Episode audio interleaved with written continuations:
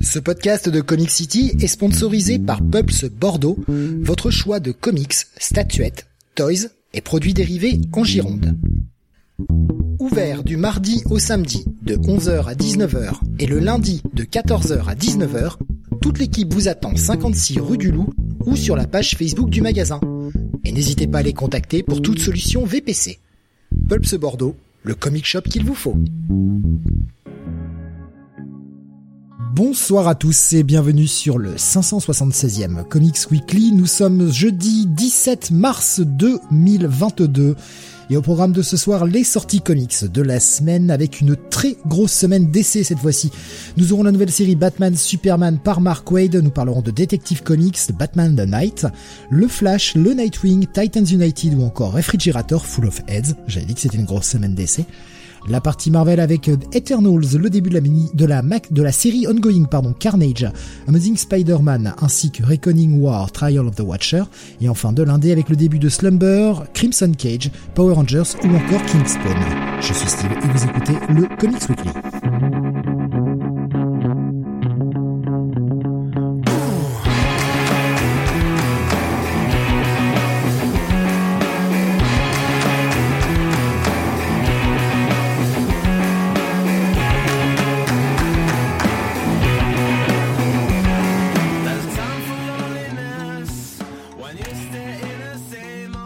Et avec moi ce soir pour vous parler de ces sorties de la semaine, Don Jonath. Salut à tous. Et Mister René Benny. Bonsoir à toutes et à tous.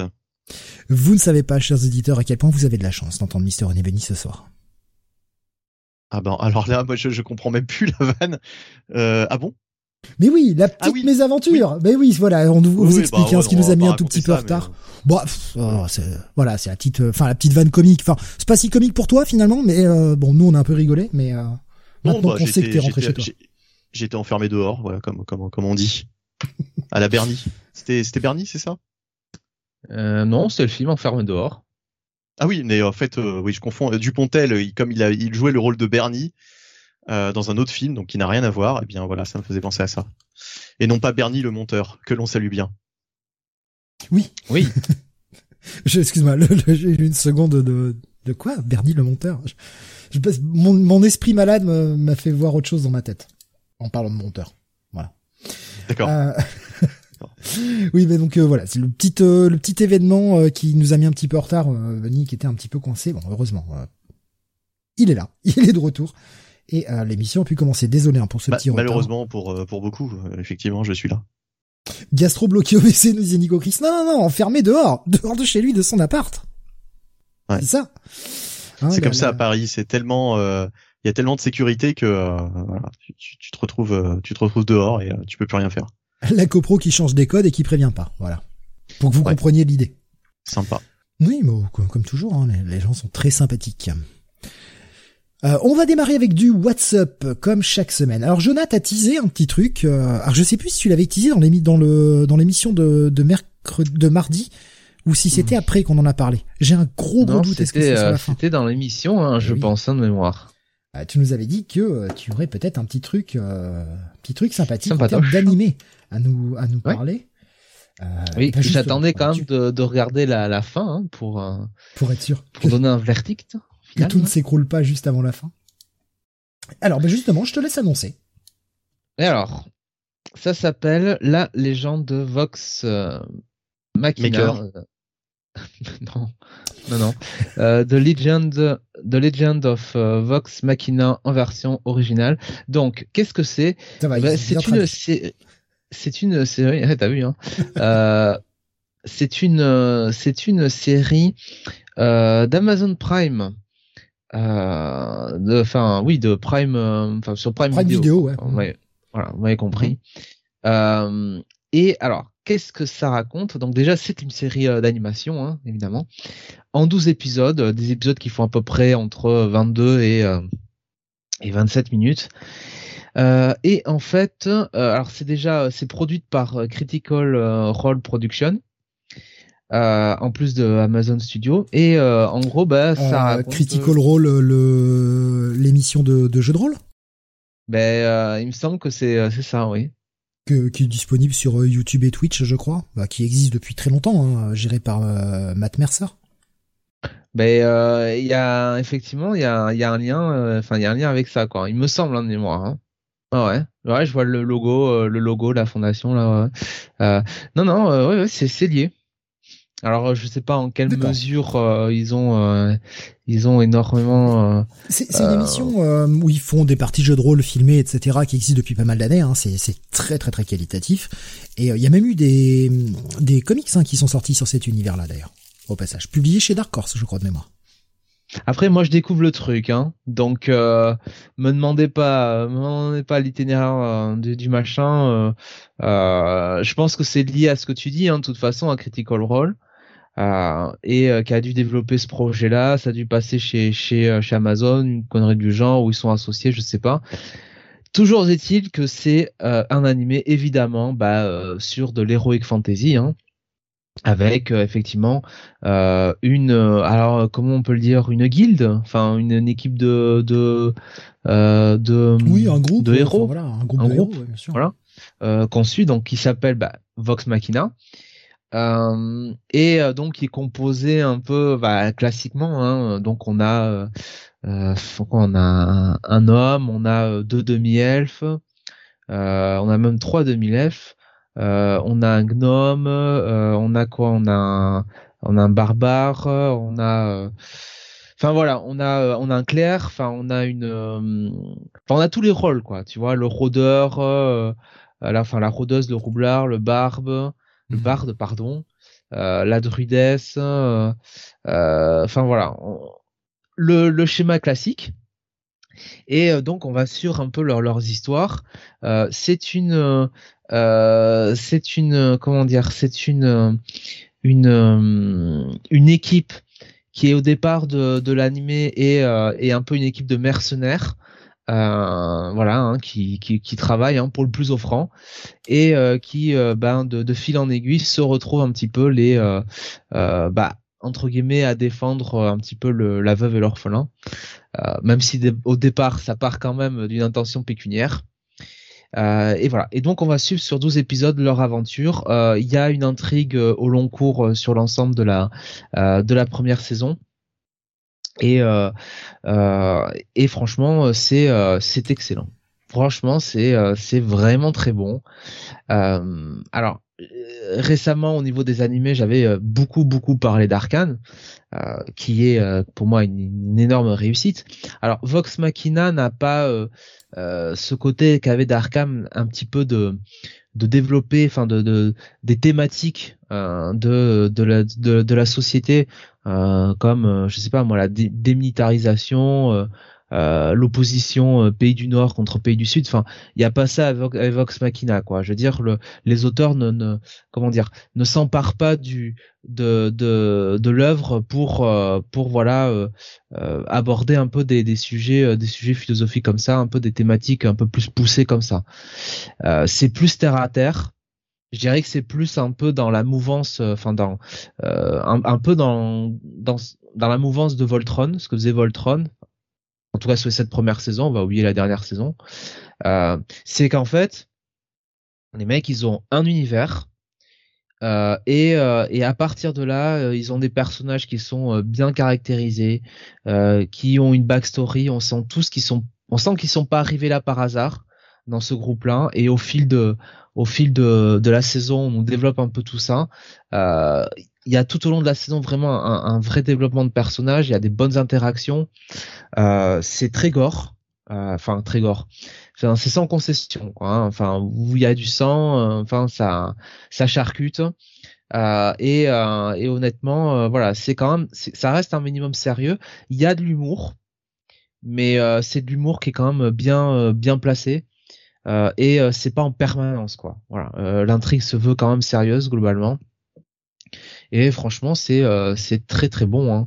alors le doublage, moi je l'ai vu en version, enfin sous-titré, enfin sous-titré, hein, donc enfin version originale sous-titrée française, française. Donc le doublage, pour le coup qui le doublage d'origine bah, marche très très bien hein.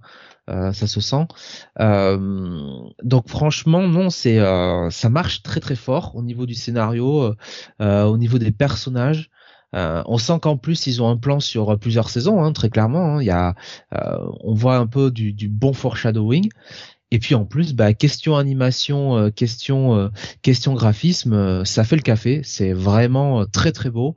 c'est vraiment très très bien animé. Non, franchement, euh, c'est euh, c'est une très très bonne, euh, une très un très très bonne animé, une très bonne série.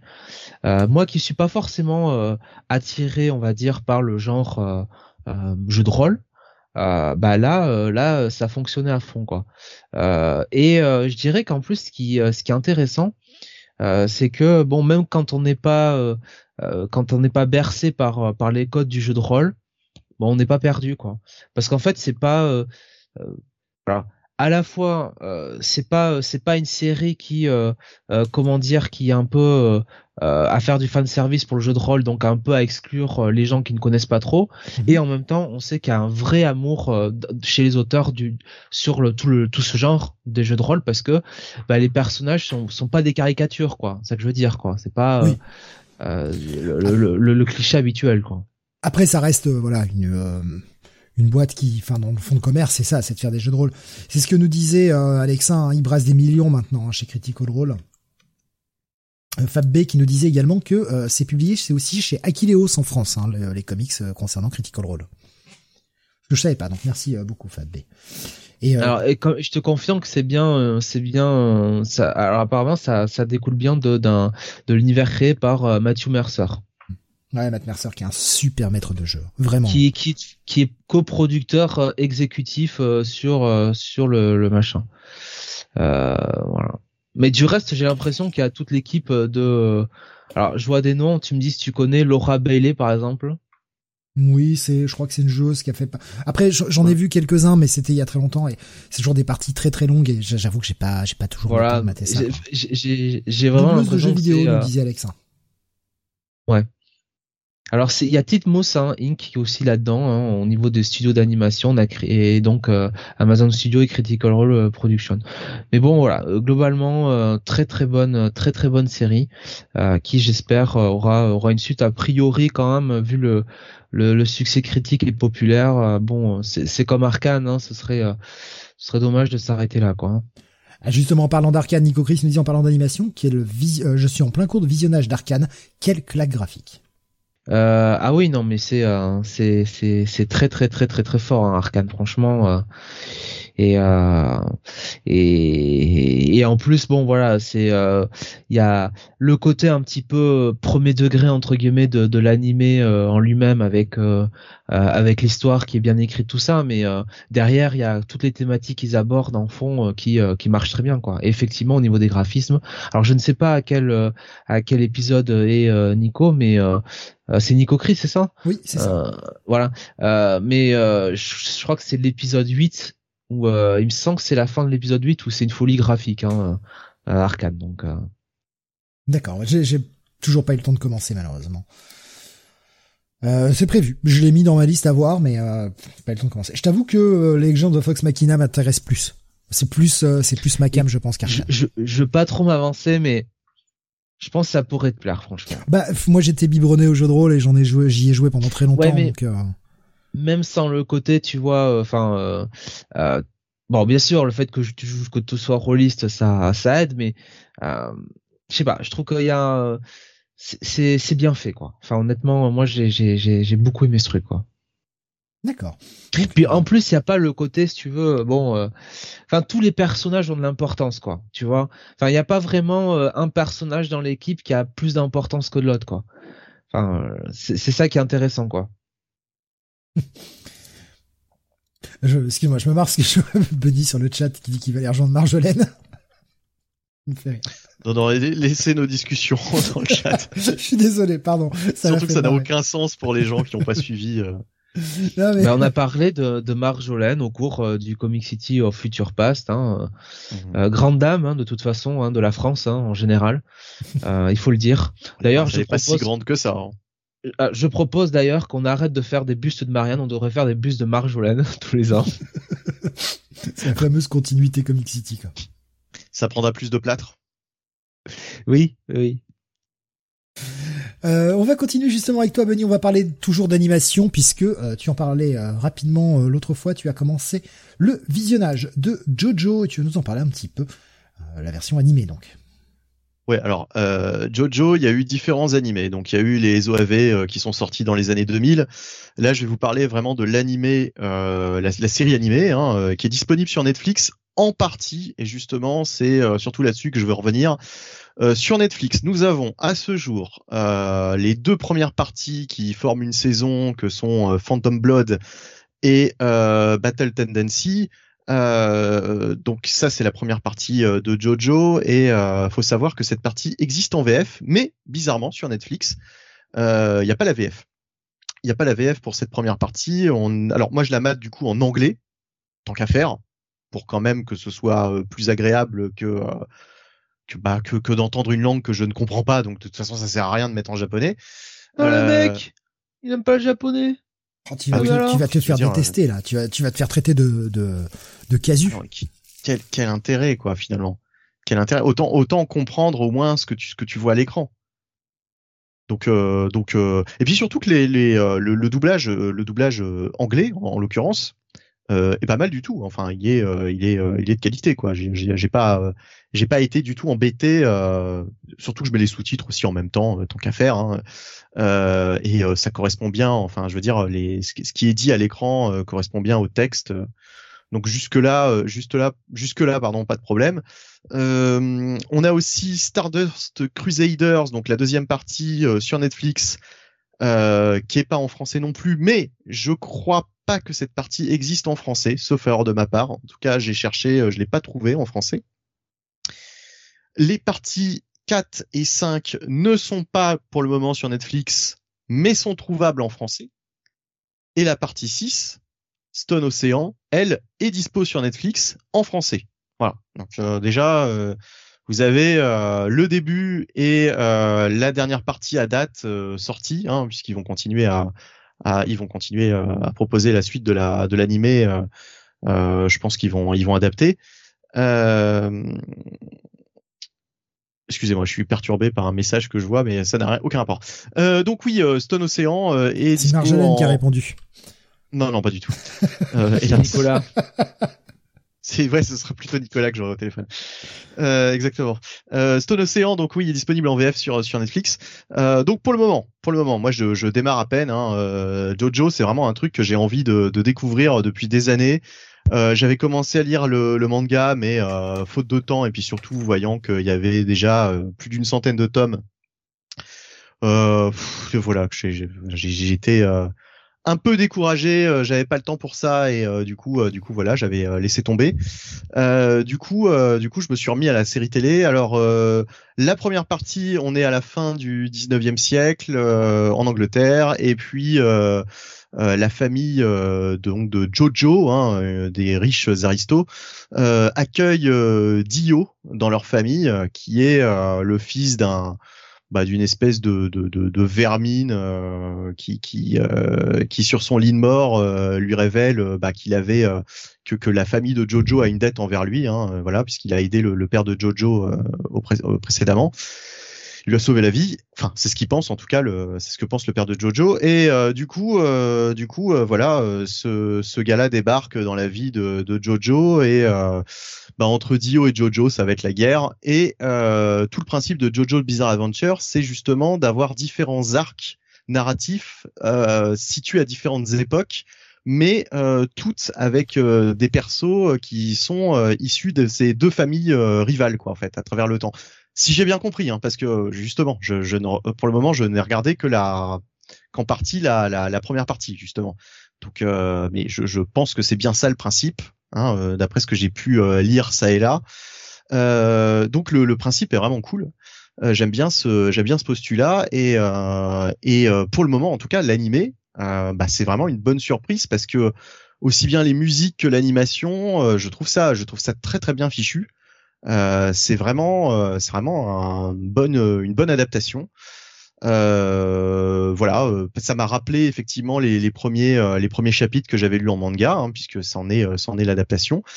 Euh, J'ai pas l'impression qu'ils aient édulcoré quoi que ce soit ou qu'ils aient enlevé certaines parties. A priori, hein, je je sais pas, enfin de mémoire en tout cas, j'ai pas j'ai pas eu cette sensation. Donc voilà, donc franchement très très bonne très très bonne très très bonne animée. Euh, je vais continuer et euh, bah, je vous ferai un petit peu un rapport à chaque fois. Je terminerai une partie. Euh, voilà, je vous dirai euh, quel est la, la, la, enfin le, le, chapitre que j'ai que j'ai préféré quoi. Euh, pour le moment, en tout cas, je peux pas je peux pas avoir de point de comparaison puisque je suis toujours dans le premier dans la première partie. Mais mais voilà, je sais que Sam a peut-être une préférence pour Golden Wind ou, ou, Stone Ocean, je sais plus. Il en avait parlé à un moment donné de Jojo. Il en a peut-être d'ailleurs parlé déjà dans les euh, dans les Manga City auparavant. Mm. Oui, Mais euh, on l'écoute pas dans les émissions, donc euh, on pourra pas te hein. Voilà, exactement. Donc euh, je, je, je, je n'en suis pas certain, mais euh, c'est bien possible. En tout cas, voilà, euh, JoJo's Bizarre Adventure, ça dure quand même depuis 1986.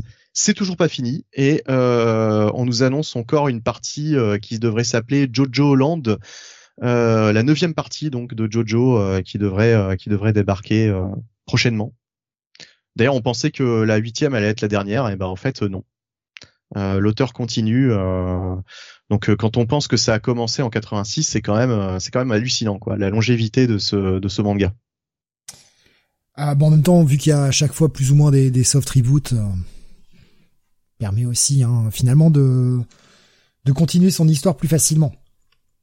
Ouais, d'ailleurs, euh, je crois comprendre que ça a commencé en tant que shonen et que ça a continué à un moment donné en, tant que seinen, si je dis pas de conneries. Euh, Jonathan, peut-être que tu es plus au secours que moi euh, sur Jojo, mais. Euh... Ouais, et maintenant c'est un shojo. Le mec fera tous les codes. Il en a rien à foutre. C'est un ouf. Euh, je vois quelques réactions sur le chat. Euh, bon, ce que disait le souci de la VF et de la VO, c'est que pas mal de stand and pouvoir sont mal traduits faute, à de, faute de droit à l'international. D'accord. Alexandre nous disait les doublages anglais d'animation, c'est de la merde. Les sous-titres sont basés sur l'anglais, donc c'est normal que ça corresponde. Euh, en général, quand tu comprends un peu le japonais, les trades officiels de Netflix Co, tu vois que ça ne correspond pas. D'accord. Bon, enfin, en tout cas, pour le, pour le moment, ça m'a pas, ça m'a pas choqué. J'ai pas trouvé ça si mal. Euh, enfin, Pardon, non, je t'en prie, fini, je t'en prie. Non, mais peut, être que peut-être que même que quand je passerai à la VF, euh, si jamais, euh, j'ai peut-être même euh, resté sur la sur l'anglais, parce que généralement, moi, j'ai vraiment beaucoup de mal en fait avec les, les VF actuels sur les, les animés. Je j'aime pas du tout les voix en fait VF de cette génération de, de doubleurs quoi. Autant j'adorais les doubleurs qu'on avait sur les mangas quand on était quand on était gamin, autant maintenant, enfin à chaque fois je regarde une, enfin à chaque fois j'écoute une, une VF je me dis, euh, putain, j'y arrive pas, quoi. Je, trouve qu'ils ont des voix insupportables, en fait. Il y avait euh, qui nous disait euh, plus tu te rapproches de notre époque, plus le défi d'Araki c'est de trouver des membres cachés de la famille Joestar sans que ce soit le fils du Jojo précédent. Euh, il nous disait d'ailleurs Bunny sera bientôt membre de la Sainte Église de Jojo s'il mate en japonais. parce que tu te fais insulter parce que tu le regardes pas en japonais. Ouais, bon, après les puristes, machin, etc. Oui, oui, oui. on les connaît, hein, ces gens-là. J'y viens, j'y viendrai peut-être un jour, mais euh, en fait, j'ai jamais compris euh, l'intérêt de regarder un truc euh, en japonais si tu ne piches pas le japonais. Si tu vraiment tu ne tu ne comprends pas un traître mot de japonais, bah. Mais tu tu te regardes bien en lisant les sous-titres, mais c'est aussi pour le, le casting vocal, pour la façon ouais, D'accord, mais enfin, je trouve ça dommage en fait de de d'entendre simplement. Enfin, là là, là c'est comme si tu entendais des sons, t'entends des intonations de voix, mais tu ne tu, tu, ne sais pas à quel mot correspond euh, tel sous-titre, tu vois ce que je veux dire? Hmm. Enfin, tu peux le deviner, mais. Euh... Comme dit, un intérêt, ce sont pour les pour les seiyuu. Euh, Alexandre dit, tu finis par comprendre à force aussi. Ouais, enfin, je pense que si tu comprends le japonais euh, juste en, en, regardant des, euh, des animés sous-titrés, euh, t'es, alors t'es, t'es un génie, quoi. T'es super balèze parce que moi, je, je, je pense que là, c'est. Non, mais au bout d'un moment, tu t'arrives à comprendre certains mots, quoi ouais certains mots mais euh, tu vois Masaka tu vois bon ok d'accord mais euh, sorti de là euh, en, mis deux trois mots deux trois deux trois deux trois phrases je pense que t'es euh, bah, ça dépend ça dépend à quelle à quelle fréquence tu en regardes et l'intérêt que tu y portes quoi hmm. Bon, moi, je, je, pense que tu peux. Alors, je vais pas dire apprendre la langue, mais tu peux commencer à comprendre des trucs et arriver à te débrouiller un peu, quoi. Euh, Qu'est-ce que j'ai vu passer d'autre Euh, Il y avait euh, Beaumasque qui disait plus de trois pro- euh, non, mais ça je l'avais lu. pardon. La meilleure partie nous disait euh, Beaumasque Battle Tendency. Alors si c'est l'équivalent de la deuxième partie de Jojo, moi c'est la partie où j'accroche pas. J'y arrive pas. Je rentre pas dedans quoi. Autant la première, je l'ai lu en entier, Phantom Blood, et j'ai trouvé ça très très bon. La deuxième, j'y arrive pas. Ça fait cinq ou six fois que j'essaye, putain, mais je cale à chaque fois, quoi. C'est... À l'époque années 30, là, ça, ça, ça, passe, ça passe pas pour moi. Je sais pas pourquoi. Je, C'est celle-là, ouais. c'est ouais, ça, ça m'embête un peu. Mais euh, j'aimerais bien hein, euh, continuer. hein. Steve qui adore la partie où le chien souffre. Ah non, putain, ça par contre cette scène quoi. Ah, Ah, je l'ai déjà vu, c'est dans le, dès, le, dès le premier épisode, on voit ça. Enfin, Ouais. si on parle bien du, du même chien. oui, bah oui, oui, dans, dans Phantom Blood, hein, qui finit dans l'incinérateur. Quelle horreur, quelle horreur. Bon après, hein, euh, moi ce qui me fait marrer dans Jojo, c'est euh, parce que c'est ce que nous dit Alexa en fait. Le, le problème pour les, les traductions, c'est surtout les noms des groupes quoi, euh, et, et des pouvoirs euh, qui ont des noms de groupes. Bon, bah, voilà, c'est ce qui pose un peu problème parfois. Mais oui, il y a tout, euh, il y a un peu comme avec Bastard en fait, il y a ce cet hommage à tout ce qui est rock, metal qui est dedans et qui, est, qui est plutôt cool quoi. Bah déjà, rendre hommage à Joy Star, euh, c'est quand même extraordinaire. le mec a pas compris, tu sais, la référence. Mais ne serait-ce que des Speedwagon, euh, des euh, des Dio et compagnie. enfin, voilà, c'est. Mais euh, ouais, c'est sûr que si c'est traduit euh, en français par L5, euh, bon, je, je suis pas sûr de regarder la VF. Les quadricolores. Bon masque dit marrant parce que pour moi elle passe toute seule la partie 2, il y a aucun temps mort, l'intrigue se tient, il y a du mystère, de belles bastons et un Jojo complètement fou. Faudra peut-être que je l'essaye en animé plutôt que la lire, parce que moi la lire ça me fait chier. Quoi. Je j'y arrive pas. Euh, Euh. Tiens, question, euh, est-ce que euh, les JoJo sont ressortis en, en, en intégrale, en, en belle édition française, ou euh, finalement, pour avoir les premières parties, faut, faut aller voir du côté de J'ai lu euh, en occasion bonne question, je sais pas. Il y a un coffret si collecteur de Golden sait. Wind qui va sortir, nous disait Alexa. Je crois que les Hmm. premières parties, je suis pas sûr qu'elles soient ressorties. hein. J'ai pas l'impression. J'ai pas l'impression. Donc du coup, ça doit coûter la peau du cul pour avoir en plus du J'ai lu euh, dégueulasse, quoi. Tout est ressorti, nous dit Alexa. Ah bon Bon bah Ah. D'accord. Bah putain. tant mieux. Tant mieux, tant mieux pour ceux qui veulent se les Tant mieux, procurer. effectivement. Euh, voilà, bah pour Jojo, moi tu veux y rajouter un truc, sinon on va passer à la Non, non, bah on a déjà passé pas mal de temps dessus, euh, et puis euh, de toute façon, euh, je commence, donc euh, voilà. Alors, un petit mot euh, pour moi pour le WhatsApp, je l'ai testé euh, hier soir, vite fait, parce qu'il est sorti hier justement. Tunique, euh, dont euh, on bah, a vu euh, pas Comment mal. Putain, pardon, je, je, je l'ai même pas, je l'avais même pas vu en plus au départ. Euh, Tunic donc qui est sorti euh, hier euh, sur le Xbox Game Pass notamment, enfin sorti du jeu et directement sur le Xbox Game Pass, qui avait euh, montré le bout de son nez l'année dernière et euh, qu'on attendait avec impatience puisque euh, bah, c'est un gros Zelda-like, gros gros Zelda-like, l'inspiration est là et de toute façon l'auteur ne s'en cache pas. Euh, c'est super mignon, euh, de la 2D, euh, enfin de la 3D ISO, on va dire ça comme ça. Franchement, super cool, Tunic, un bon Zelda-like bien dur avec un, en fait, à la fois un côté Zelda et à la fois un côté Dark Souls, parce que bon, maintenant c'est passage obligé, hein, avec des petits points de sauvegarde où à chaque fois que tu sauvegardes et que tu récupères ta life, et bah bien sûr tous les monstres repop. C'est franchement c'est cool, c'est beau. Il y a il y a des idées en fait dans ce putain de jeu. Il y a vraiment des idées, notamment le fait que euh, un peu comme putain c'était comment ce jeu? C'était euh, Fez. Un peu comme dans Fez on a une une langue totalement incompréhensible euh, avec plein de symboles comme vous pouvez le voir sur l'image actuellement hein, au-dessus et en dessous de tunique. C'est véritablement la la langue qu'il y a dans le jeu. Ce qui fait qu'il y a plein de choses que l'on comprend pas puisque c'est écrit en caractères comme ça et on, on bite rien. T'as pas de tuto t'as pas de manuel t'as rien et au fur et à mesure de ta progression dans le jeu tu vas euh, bon, c'est très instinctif, c'est bien foutu, et tu vas tomber sur des pages de manuel au sein du jeu, c'est-à-dire que tu vas découvrir des, des petits bouts de, de papier qui traînent par terre, qui vont peu à peu, tu vas recréer en fait le manuel du jeu, où il y a des éléments qui sont écrits dans une langue que tu comprends et d'autres dans cette espèce de langue que tu captes pas, quoi. C'est euh, franchement, c'est super bien foutu, c'est super bien pensé. Je suis pas toujours très fan de euh, la façon. euh, je trouve que au niveau du gameplay, beaucoup de gens disent qu'il est génial, que ça répond au poil de cul. Je suis pas d'accord. Je trouve que ça rame un poil, moi, mais bon. Après, c'est peut-être l'optimisation PC qui est pas ouf, ouf. J'en sais rien parce que je, joue toujours sur PC, donc.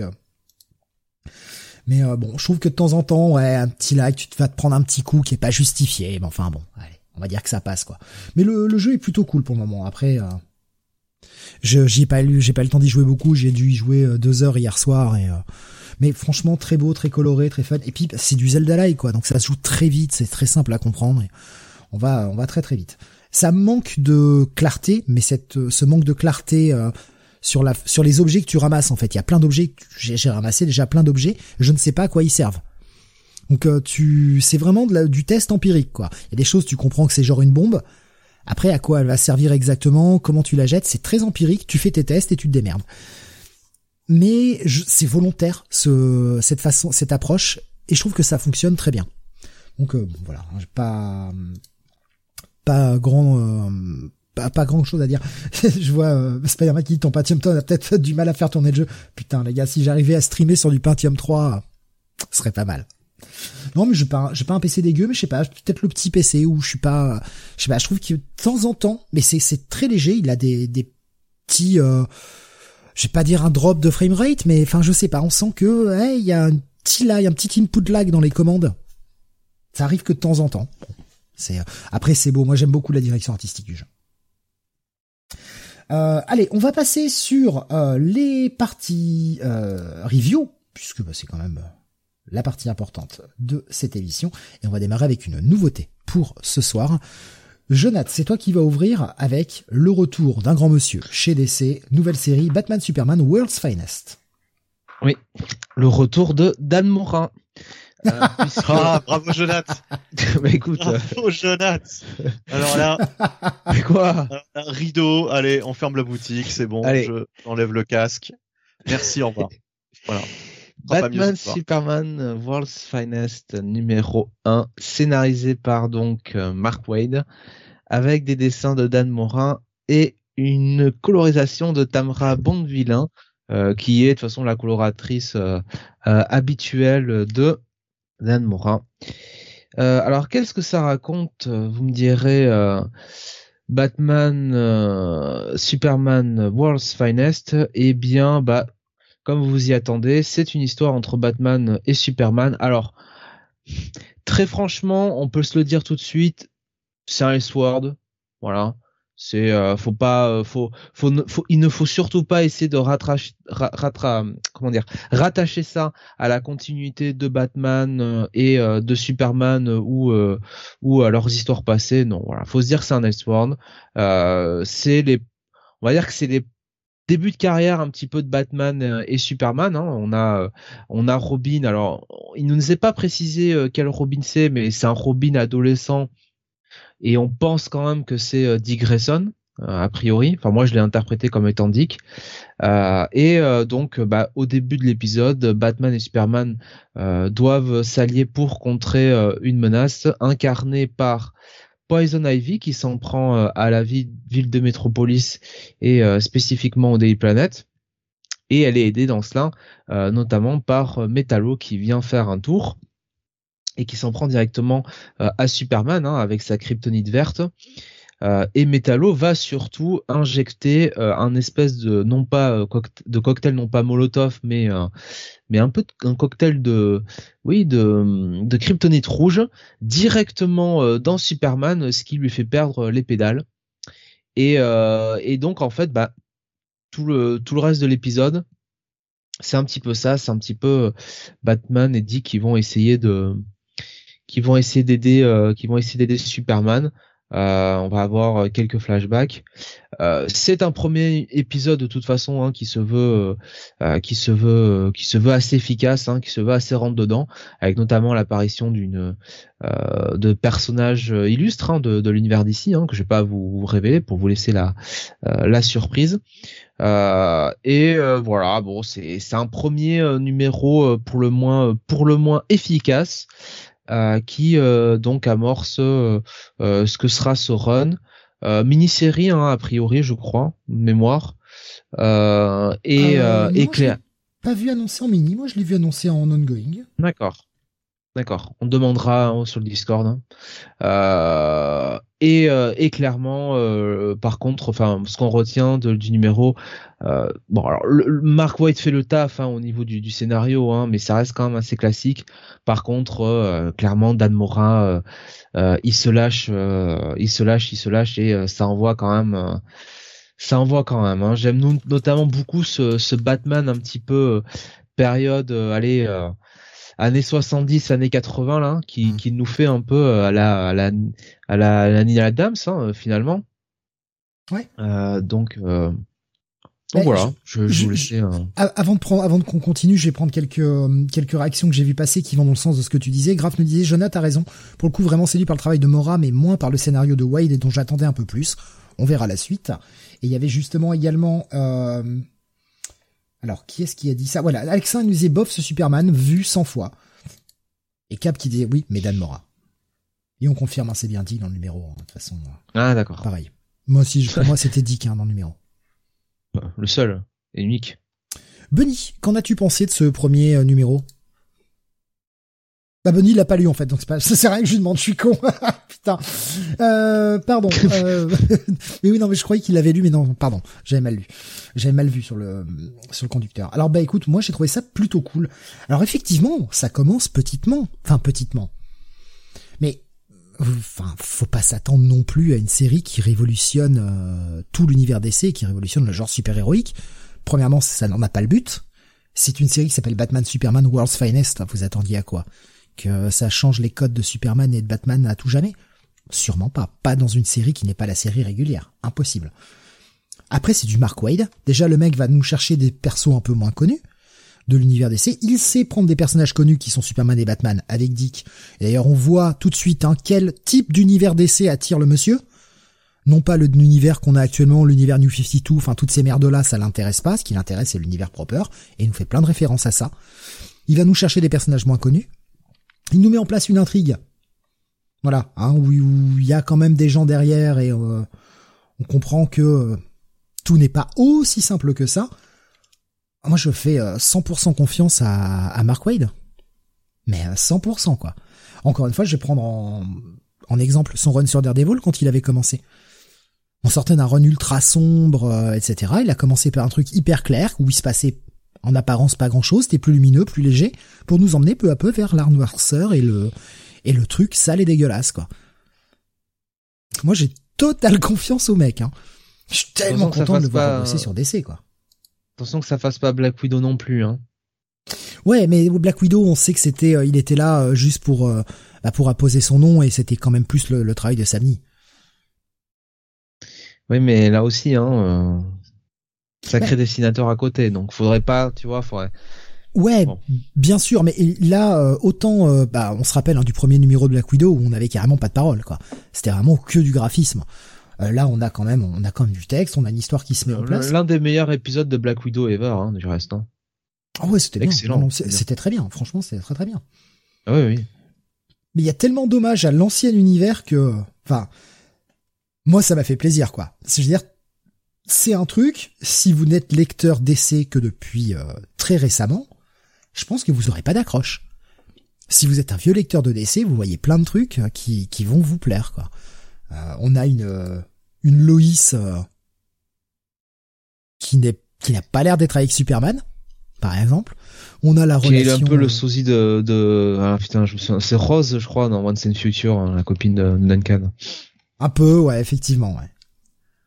Euh, on a, bah voilà, on a des personnages comme Metallo, comme euh, comme Poison Ivy et Poison Ivy dans l'ancien costume, tout ça, parce que le mec a l'air de nous de nous dire c'est dans le passé, hein, légèrement.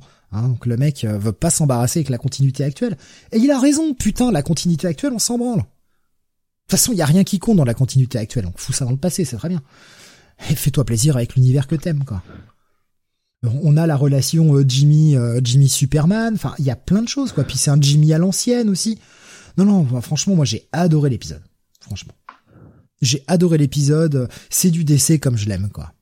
Et, et je, encore une fois, il y a, y a ce, ce côté, euh, je fais confiance à, à Mark Wade pour euh, commencer toujours euh, tranquillement avant de faire monter le truc de plus en plus.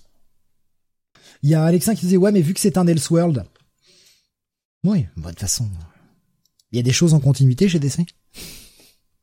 Ça suffit les mauvaises langues. Est-ce que la continuité d'essai n'est pas un Elseworld géant en fait? Bon, non, mais franchement, j'ai adoré. J'ai franchement adoré ma lecture. Euh, j'ai trouvé ça vraiment cool, vraiment fun, et euh, j'ai plongé dedans et euh, j'en suis pas sorti quoi. Bah si, quand c'était marqué à suivre, mais c'est tout. Donc bah, pour moi, un gros bail. Franchement, super épisode. Un bail aussi. Oui, puis bah, voilà, Dan Mora, quoi, merde. Quand même, là, sur cet épisode, il, il envoie, hein, Dan. Hein. Alexin qui nous sort, je vais, pas vous le dire, mais effectivement Alexin qui nous sort une théorie qui pourrait être pas mal et qui pourrait nous faire euh, ce qu'aimerait, euh, DC, hein, c'est-à-dire nous faire que du Batman. Hein, il y a un moyen, effectivement, et la théorie d'Alex, d'Alexin marche bien, je trouve. Euh, ben voilà, donc euh, double bail pour ce premier épisode. On commence plutôt bien cette émission. Est-ce que ça va continuer comme ça tout au long? Eh bien, Benny, tu vas nous parler d'une nouvelle série chez Image. Il s'agit de Slumber, série annoncée comme régulière hein, pour le moment. Oui. Alors, je me rends compte que j'avais euh, éteint mon micro, donc je, ne sais pas si vous m'avez entendu réagir par moment. Je pas du tout. Pas, Zéro réaction. Voilà. zéro réaction, très bien. Meilleure réaction depuis longtemps d'ailleurs. oui, bah voilà, c'est pour ça, je vous disais. Euh, Non, non, mais euh, mais vous m'aviez entendu quand je disais que je l'avais pas lu, par contre. Non. Non. Ah d'accord. Ah mais on t'a pas entendu, je te dis zéro réaction, on a entendu. D'accord, d'accord, d'accord. Donc j'avais effectivement coupé mon, mon micro et je l'avais jamais rallumé. Euh, très bien, très bien, c'est vachement utile. Euh, Moi, en fait, ce que j'aime bien, c'est quand ça n'arrive pas qu'à moi d'oublier de rallumer le micro quand je touche. Ah non, mais là, là, c'était encore mieux parce que je, je vraiment, je m'en suis pas aperçu. Euh, donc, euh, et je, je, pensais que vous me répondiez en plus quand tu disais euh, ah très bien, tu ne l'as pas lu, Bunny, je l'avais pas vu. je pensais que vous m'entendiez dire que je l'avais pas lu. Non, c'est juste que je suis trop fort, c'est tout. Ouais. Euh, c'était marrant, ça correspondait, ça correspondait pile poil à ce que je, à ce que je disais. Enfin bref. le talent, monsieur. le talent. Ouais, c'est ça, voilà. Sans, sans m'entendre, tu me, tu me répondais. Euh, donc oui, donc euh, Slumber. Alors nouvelle série indé euh, chez Image Comics. Euh, Tyler Burton Smith est au scénario. Euh, que je, je, ne connais pas du tout ce monsieur. je ne sais pas du tout qui vous êtes, monsieur. Les, bah, les, enfin, les illustrations, donc les, les, les, dessins sont de Vanessa Cardinal. Cardinali, pardon. Vanessa Cardinali. Euh, et d'ailleurs, on peut tout de suite en parler euh, graphiquement. Euh, bah, c'est pas tellement le style que j'aime. C'est hyper spécial. C'est, c'est. En fait, en fait, je trouve que ça ne colle pas au à l'histoire que ça raconte. En fait, je, je, je. C'est du mauvais Rob Guillory. Ouais, il y a, y a ce côté-là, il y a ce côté Rob Guillory, effectivement. Un peu, un peu, un peu, mais je sais pas, c'est une espèce de savant mélange. C'est du, Rob Guillory tout court. C'est du Rob Guillory mélangé avec du Matt Kint, je trouve. Et je, je, je n'aime pas du tout le trait de Matt Kint, hein, je préfère préciser. Je sais qu'il y a des gens qui adorent, moi je déteste. Bon, alors il y a une colorisation de Simon Robbins aussi, hein, euh, citons-la. Enfin, citons-le, d'ailleurs, plutôt. Avec un E ou sans E? Non, non, euh, sans E. Donc, euh... Alors, citons-le. Oui, citons-le. Euh, donc, euh, bah, ce, qui, ce qui va surtout être intéressant, c'est le pitch. C'est pour ça que je suis allé sur ce titre. Un pitch qui m'a un petit peu intrigué. Euh, puisque euh, au début, bah, on assiste à une scène de comment dire de d'enquête euh, sur enfin sur le lieu d'un crime perpétré par un mystérieux tueur qui apparemment, on le comprend assez vite, agit dans le rêve de, de dans les rêves de ses victimes, plutôt dans leur cauchemar d'ailleurs, devrait-on dire. Et euh, on va avoir un, personnage donc qui, est en train de, de, cauchemarder, donc qui est dans un monde totalement onirique, euh, qui est plutôt assez bien, assez bien fait, quoi, qui est plutôt assez. Euh, enfin, il y a, y, a, des idées intéressantes. Et euh, à un moment donné, il va être attaqué par une créature et il va être sauvé par la protagoniste principale de notre aventure, qui s'appelle, eh bien, je ne sais plus d'ailleurs comment elle s'appelle, cette cette nana. Pistache. C'était, enfin, c'est pourquoi tu sors ça Est-ce que vous vous rappelez de, du nom de la, la protagoniste? Joy Operation. un peu tout ça. Joy, ouais, c'est Joy. Hein. Non, je, je. Non, je l'ai, je l'ai, je l'ai. C'est euh, le Dream. Stetson. Stetson, ouais, Stetson. Stetson? Ouais. Putain, bah c'est- alors, je m'en souviens même plus d'ailleurs, euh, parce que même même quand tu me le dis, je me dis je me dis pas ah ben oui bien sûr. Elle, elle Ah, s'appelle. Perso et son nom de famille c'est Nage Principal. Oh putain. Ouais. Ah oui. Ouais, ouais, ouais. Ah oui. Pas mal. Finalement, pas c'était mal. pas si mal, hein, pistache, hein. C'était pas si mal de couper le micro. ouais. On devrait le faire plus souvent. J'étais en train de gérer Euh, le chien, excusez-moi, c'est pour ça que j'ai mis un petit. euh, Ah un non, mais petit pas de, pas de problème, pas de problème. Euh, donc oui, donc euh, ce, ce personnage principal qui ne s'appelle pas Pistache et qui s'appelle Stetson, euh, eh bien on fait sa connaissance dans cette scène qui est plutôt plutôt bien fichue où donc on s'aperçoit qu'elle euh, qu'elle intervient donc dans les dans les cauchemars et euh, elle enfin son métier d'ailleurs c'est de s'occuper euh, effectivement du de, de, de régler le, le cauchemar des gens en combattant donc les créatures euh, auxquelles ces gens-là sont, confrontés dans leur dans leur pire cauchemar. Et on s'aperçoit effectivement qu'il y a tout, un monde en fait du rêve dans lequel elle intervient, avec lequel elle interagit, et elle est à la recherche d'un d'une euh, d'une individu euh, qui serait aussi lié au, fameux meurtre sur lequel euh, enquête euh, donc la, personne qu'on voyait au début. Euh, et, euh, et donc voilà, il y a toute cette intrigue qui se met en place.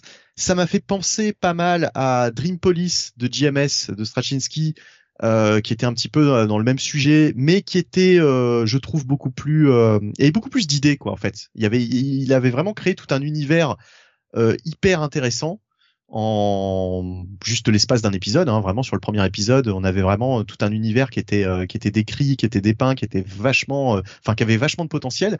Là, je trouve que euh, sur un scénario qu'on a déjà vu, euh, ça fait penser aussi, bah, tout simplement à Freddy Krueger, à Nightmare on Elm Street un petit peu, euh, d'une certaine manière. Mais euh, enfin sur un, un scénario qu'on a déjà vu euh, certaines fois euh, dans la littérature, euh, pas qu'en bande dessinée, mais un peu un peu partout quoi.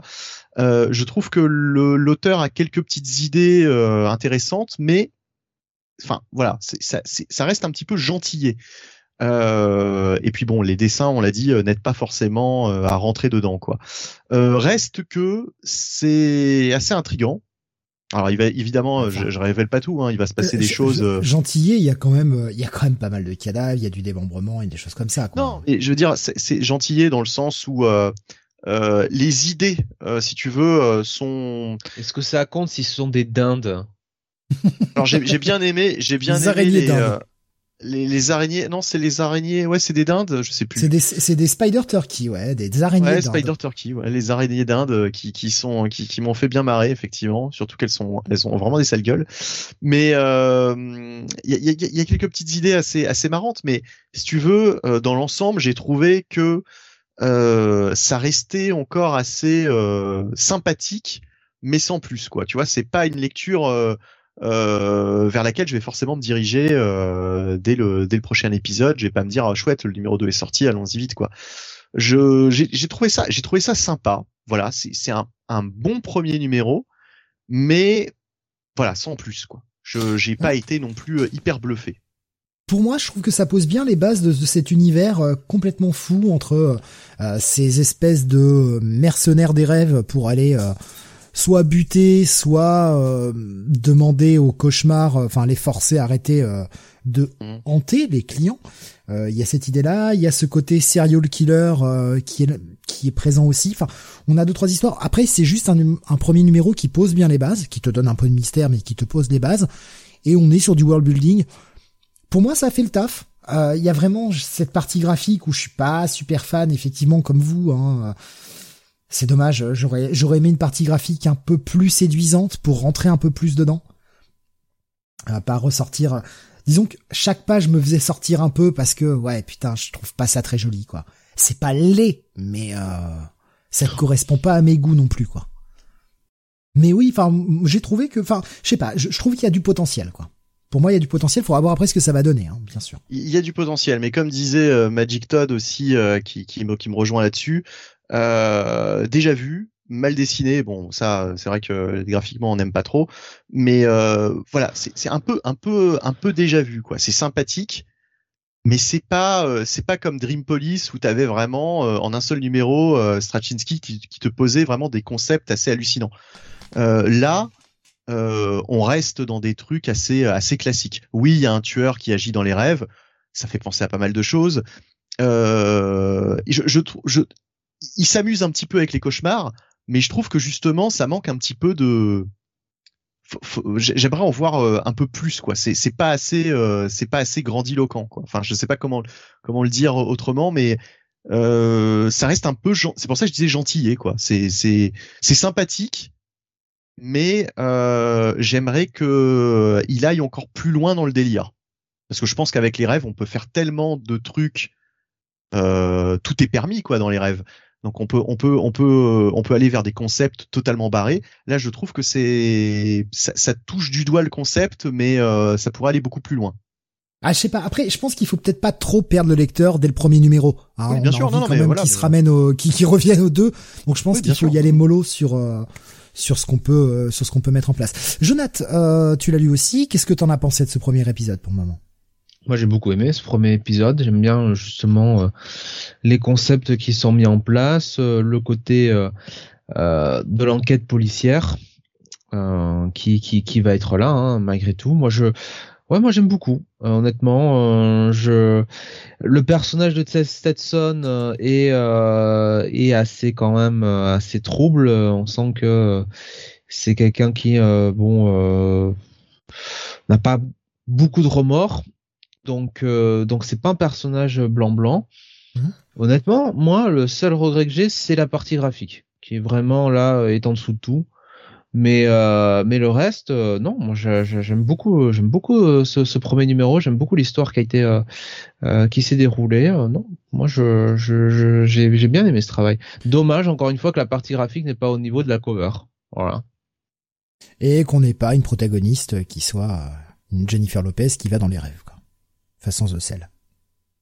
Oui, alors là, non, Steve, euh, tu... tu... demandes un peu la lune, quoi. ah mais je sais pas, il y a un truc avec les polars en ce moment, euh, les polars serial killer un peu crasse. on en reparlera dans une prochaine review également.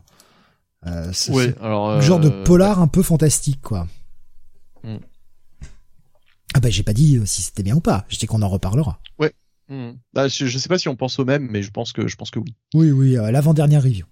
Oh putain, quelle horreur. Nico Chris vient de poster un truc, mais immonde. Oh, c'est une araignée chouette. C'est dégueulasse. Ouais, non, mais... Euh, je, moi qui déteste les araignées, là, franchement, voir tu un veux truc que, pareil... Tu veux que je fasse un peu de censure, là euh, Que j'aille supprimer ça, là tu veux ça, Avec les messages, ça va partir. Ça va partir très vite. Oh. Tu veux que je poste un, gros qui vomit euh, dans un stade sans Moi, je veux bien, ouais. Moi, je veux bien, par contre. Non, non, mais c'était pas. Je, je, je, je, je pensais que t'allais le faire plutôt. Euh, ah, bah, je le fais si tu veux. Non, non, non, surtout pas. Allez hop. Euh... Jonathan, il a son, son répertoire de gifs. Allez hop, je balance. Ah, ah putain, il a mis 3 oh secondes à balancer un gif de dégueulis, quoi. Et regardez ces couillons, quoi. Et tu vois, non mais. Alors mon dieu, mais quelle horreur. Euh, alors, pour ce slumber, finalement, euh, est-ce que vous voulez rajouter ah, quelques trucs Voilà, merci, schizophile. Mettez-moi du marjolaine, là. Oui, voilà. Voilà, très bien, ça. mais Alexa qui, qui reposte, putain. mais, ce, spam, euh, ce spam, fais gaffe, tu vas être... Euh, et, censure-le, vire-le, là, du chat, s'il te plaît, hein, euh, Steven. non, sur l'image de, sur l'image tirée de, de, j'allais dire Minority Report, n'importe quoi. Euh, comment ça s'appelle ce film? Total Recall? Total Recall, voilà. Total Recall. On dirait, on dirait Sarko, là, qui a, qui a mal mangé, là. Oh putain. Ouais. Allez, review suivante là où. Euh, on, va, on va donner les notes quand même. Donc, alors, les, les, les, notes du coup. Euh... Pour moi, ce sera un bon check-it plus. Oh, ah oui seulement. moi je m'attendais, à, je, m'attendais à plus du coup de, de, de bah check it plus, bah, voilà c'est. Euh... Ouais, check it plus. Bah alors, bah alors, je, je, je vais me, je vais me mettre, je vais me mettre là-dessus. Check it plus. Ouais. Et ben moi je mettrais un buy. Ouais, je vais, je vais pas sur le buy parce que voilà, il y a, y a du world building, c'est intéressant. J'attends d'en voir un peu plus pour euh, pour forger un bon avis, mais en tout cas c'est intéressant. J'irai voir la suite, donc c'est pour ça que je, je mets euh, mets qu'un check de plus. Bah et, puis je sanctionne un peu les dessins. J'avoue que euh, on continue avec avec ah merde avec moi pardon excusez-moi le temps que je reprenne ma fenêtre on va parler de Marvel maintenant avec la sortie du Reckoning War Trial of the Watcher un one shot qui s'insère dans le un event euh, event crossover même si c'est que au sein de la série Fantastic Four pour le moment ce petit one shot qui Eh bien, euh, est loin d'être dégueulasse. Euh, J'étais, me dis bon, de quoi ça va parler? Je savais pas trop. Et euh, oh putain, c'est Dan Slott au scénario, bien sûr, celui qui écrit hein, pour euh, la série euh, Fantastic Four, et on a Javier Rodriguez au dessin. Oh bordel. Le mec en met partout encore. Putain, mais qu'est-ce qu'il est bon. Oh, la vache, Javier Rodriguez quoi. On a une colorisation de euh, Javier Rodriguez également. D'ailleurs, c'est lui qui, se colore. Riz. Cet épisode, eh bien, euh, on avait vu dans le dernier euh, War hein, que Watu était retourné sur la plaine des Watchers, avait euh, sonné euh, l'alerte générale pour, eh bien, demander à tous les autres Watchers d'intervenir, puisque le Reckoning est de retour, que le Reckoning est de leur faute. eh Bien, il est temps pour eux d'intervenir et de réparer cette erreur du passé qui met en péril toute la galaxie actuellement.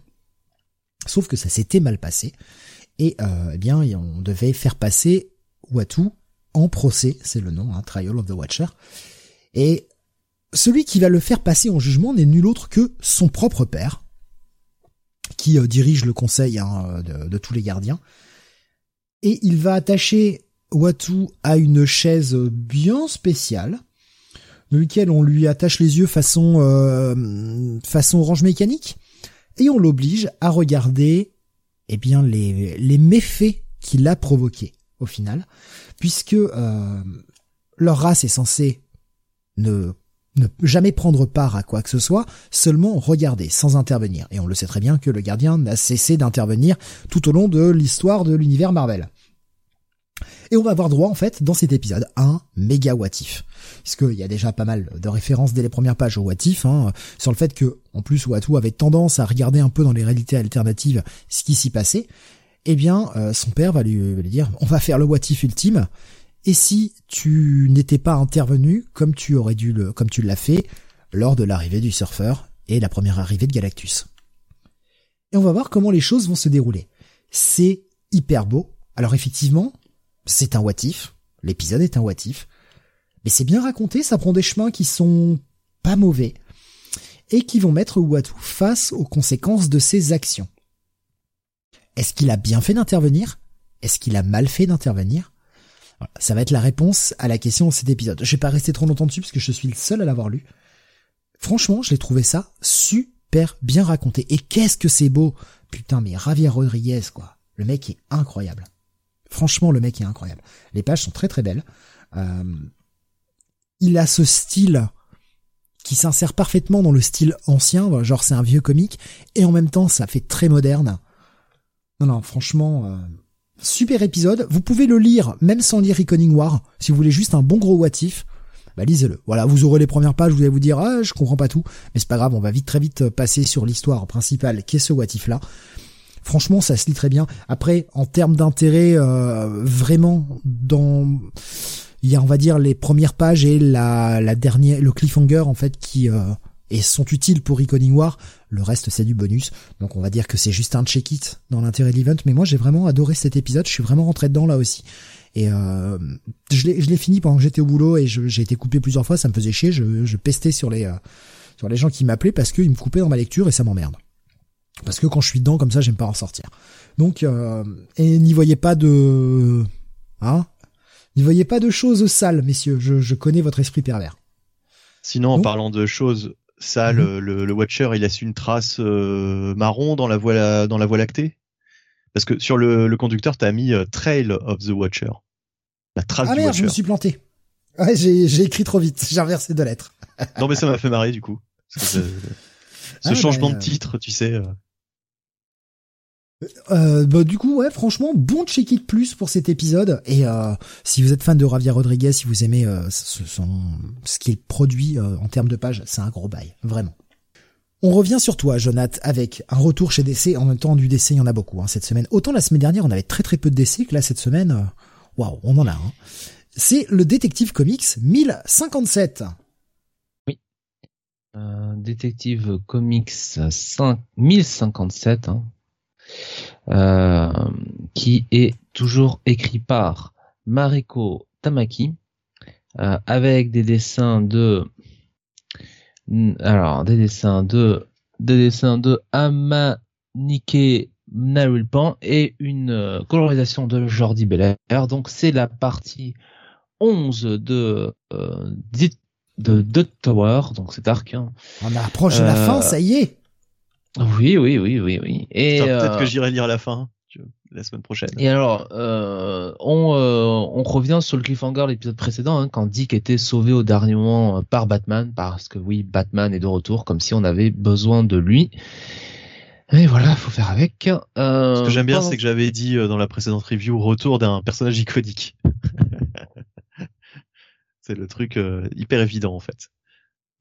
Et donc on, revient sur le, cliffhanger de l'épisode précédent aussi, puisque euh, la femme du maire Nakano euh, était euh, eh bien faite prisonnière par par Scarecrow. Et, et, on voit un petit peu les forces en présence qui qui, qui voient un peu ce qui se passe donc dans cette tour, hein, que ce soit le pingouin, les civils, Oracle évidemment, hein, euh, et, euh, et, Batman donc décide de rentrer dans la tour et, euh, et tabasse des gueules hein, parce que il n'y a que ça qu'il sait faire. Euh, pendant ce temps, euh, Huntress continue un petit peu de essayer de sauver la situation. on a également Stephanie Brown et Tim Drake qui vont être reprises avec des hommes du des hommes du pingouin. Donc voilà, donc ça se bastonne, ça accélère, euh, ça part un peu dans tous les sens. On a également Harley Quinn. Euh, donc euh, donc voilà, un épisode, un épisode pas comment dire, pas incroyable en, termes en termes de scénario, mais hyper dynamique. Avec beaucoup beaucoup beaucoup d'action et puis quand même un final alors là, ça, euh, si vous l'avez vu venir, euh, vous êtes fort. Moi, je l'avais pas vu venir. Euh, à voir comment comment ça se finira. Hein. donc dans la, prochaine partie, qui était très broken hold, on nous dit pas si c'est la, dernière la dernière partie. Mais voilà, donc ça c'est la pour le, titre principal. Et puis donc le backup toujours avec l'histoire du rouquin. Et ah. donc, qu'il court et donc le requin pourri, hein, hein, eh bien euh, cette fois-ci c'est marrant parce que il n'est pas là de l'épisode. Et finalement on suit, euh, on suit les autres personnages euh, de Gotham. Donc c'est là c'est un peu plus compliqué de se placer dans dans la temporalité par rapport au dernier au dernier backup. J'ai envie de dire que c'est quelques années après. vite fait vite fait comme ça mais on retrouve on retrouve bah, le Joker hein, qui fait son grand retour euh, on voit aussi, euh, on voit aussi euh, Batman hein, qui fait équipe avec avec Red Hood. donc clairement on comprend que c'est quand même des années, des années dans le futur. Et on a bah, finalement un team-up bah, pas mal du tout hein, entre Batman et d'autres personnages à la fin de l'épisode. Voilà, donc une partie peut-être moins savoureuse que les précédentes, on va le dire comme ça. Euh, mais ça reste toujours très solide, hein, ce que fait Mathieu Rosenberg, avec toujours Fernando Blanco quand même, qui, est excellent au dessin, et Jordi Bellard à la colorisation. Mhm. Voilà, donc euh, au final, bah, un titre qui reste quand même euh, globalement assez assez bon dans l'ensemble. je dirais quand même que par rapport à la semaine dernière où j'avais mis un bail, je mettrais quand même plus un check it plus. Parce que le backup est un peu un peu inférieur à ce qu'il était précédemment. Euh, et euh, dans le titre principal, on est vraiment sur de la pure action. Après, euh, ce qui est bien, c'est que autant dans le titre principal que dans le backup, la partie graphique est au rendez-vous. Donc ça, déjà, c'est bien. Donc voilà. Il y avait sur le chat Alexin qui nous disait c'est écrit par Mariko Tamaki, c'est normal que ça n'avance pas. un scénar lui dure une année. C'est vrai que là, il a fallu en plus écrire tout ça en 12 parties. Hein, normalement, la semaine prochaine, c'est le retour de Batman hein, dans le titre. Non, mais il est bah, déjà de retour, on l'a dit. Ça fait ça fait deux semaines qu'on le dit. enfin, là, retour. Enfin, ou, alors je me confonds, je confonds la semaine, mais je crois que la semaine prochaine, il est sur la cover. Hein. Oui, de toute façon, à terme, Detective Comics va avoir un Batman de retour en, premier plan. Hein. ça, c'est sûr. Le petit arc de Williamson euh, est fini, donc. Euh. Voilà. Donc seulement un check-it hein, cette fois-ci. Un check-it plus même. Non, un bon check-it plus quand même. Hein. Check-it plus, d'accord. On continue avec toi, Bunny. On va passer sur de l'indé avec la sortie du huitième épisode de King Spawn. Très belle cover. Franchement, très très belle cover pour ce numéro. Alors euh, de toute façon, euh, on a souvent sur Spawn, euh, encore plus en ce moment, une ribambelle de couverture vraiment vraiment très bien. C'est-à-dire que McFarlane, bon, avec le temps qui passe sur le scénario, le dessin dedans, il peut se lâcher sur la cover, effectivement. C'est pas forcément lui hein, qui fait les couvertures, mais d'ailleurs c'est rarement lui qui fait les couvertures. Ah, mais en tout cas, il s'entoure de, de très bons cover artistes qui effectivement donnent envie d'aller voir le titre. Alors est-ce aussi bien à l'intérieur qu'à l'extérieur? Euh, graphiquement, peut-être pas. Après, niveau fun, euh, en ce moment, Spawn, ça reste quand même très très fun, très très plaisant à lire. Donc là, sur ce King Spawn numéro 8, on a Sean Lewis au scénario, avec Todd McFarlane, bien sûr, qui ajoute euh, quelques petits... Alors c'est marqué additional script, hein, mais bon, enfin, on sent que on sent qu'il est là, quoi, derrière, euh, qui rajoute quelques petites choses, quelques petites lignes de texte. Euh, on a des dessins de Ravi Fernandez et de Thomas Nashlik, euh, donc euh, voilà, avec une colorisation de FCO Placencia. je ne sais jamais comment le prononcer, mais je crois que ça se prononce comme ça. Donc, euh, et bien là, on est dans une intrigue où Spawn fait face à Black Azrael c'est une espèce de bah de, de, de comment dire d'ange euh, d'ange qui, euh, euh, qui, qui, qui, qui est super balèze quoi. Là, là c'est vraiment de la, de la grosse baston cet épisode avec toute une équipe de super vilains puisque Black Azrael a ressorti du placard des menaces qu'on n'avait pas vues dans Spawn depuis très longtemps on a par exemple Trimor. Alors Trimor, c'est une espèce de monstre qu'on apercevait dans les premiers épisodes de Spawn.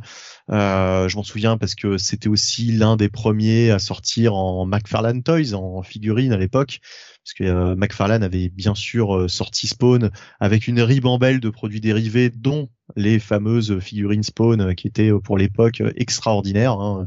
niveau niveau détail, etc. C'était du jamais vu pour des pour des jouets. Euh, et euh, d'ailleurs, c'était les débuts de McFarlane Toys, donc euh, sa gamme de, de, jouets qui est depuis s'est étendue à, à moult, comment dire, à moult franchises. et voilà, donc c'est vraiment un comics essentiellement là d'action, même si ça blablate beaucoup. Euh, ça, c'est toujours le problème de Spawn. Euh, même quand McFarlane n'est censé qu'être euh, là pour s'occuper un petit peu du script et, et laisser un autre auteur s'occuper de, de, de l'écriture, on sent quand même la patte de McFarlane. Hein, à mon avis, il a, il a quand même, il est quand même repassé pas mal derrière. pour ajouter du dialogue, des trucs, enfin bref, c'est assez lourdingue narrativement parlant. C'est un peu dommage parce que franchement euh, l'épisode est l'épisode est plutôt fun euh, et puis on a aussi oui euh, les origines de, de, Black Azrael. On voit toute une partie de la, la, mythologie autour de ce personnage qui est développé dans cet épisode. Euh, donc on est toujours dans un, dans un univers euh, entre paradis et enfer hein, dans Spawn.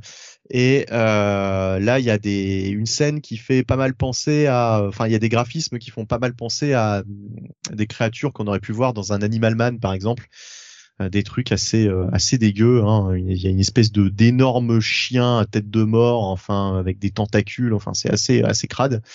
Euh, et d'ailleurs, McFarlane nous ressort aussi, enfin, Sean Lewis plutôt, nous ressort un personnage euh, euh, une espèce de créature aussi qu'on avait euh, qu'on avait vu dans Spawn euh, aux alentours du numéro 70. C'est d'ailleurs historiquement là où je m'étais arrêté à l'époque une espèce de créature formée d'ordures, etc., qui s'appelait, bah, je sais plus d'ailleurs comment s'appelait cette créature, mais en tout cas on la revoit dans cet épisode, elle refait son apparition dans la mythologie de Spawn.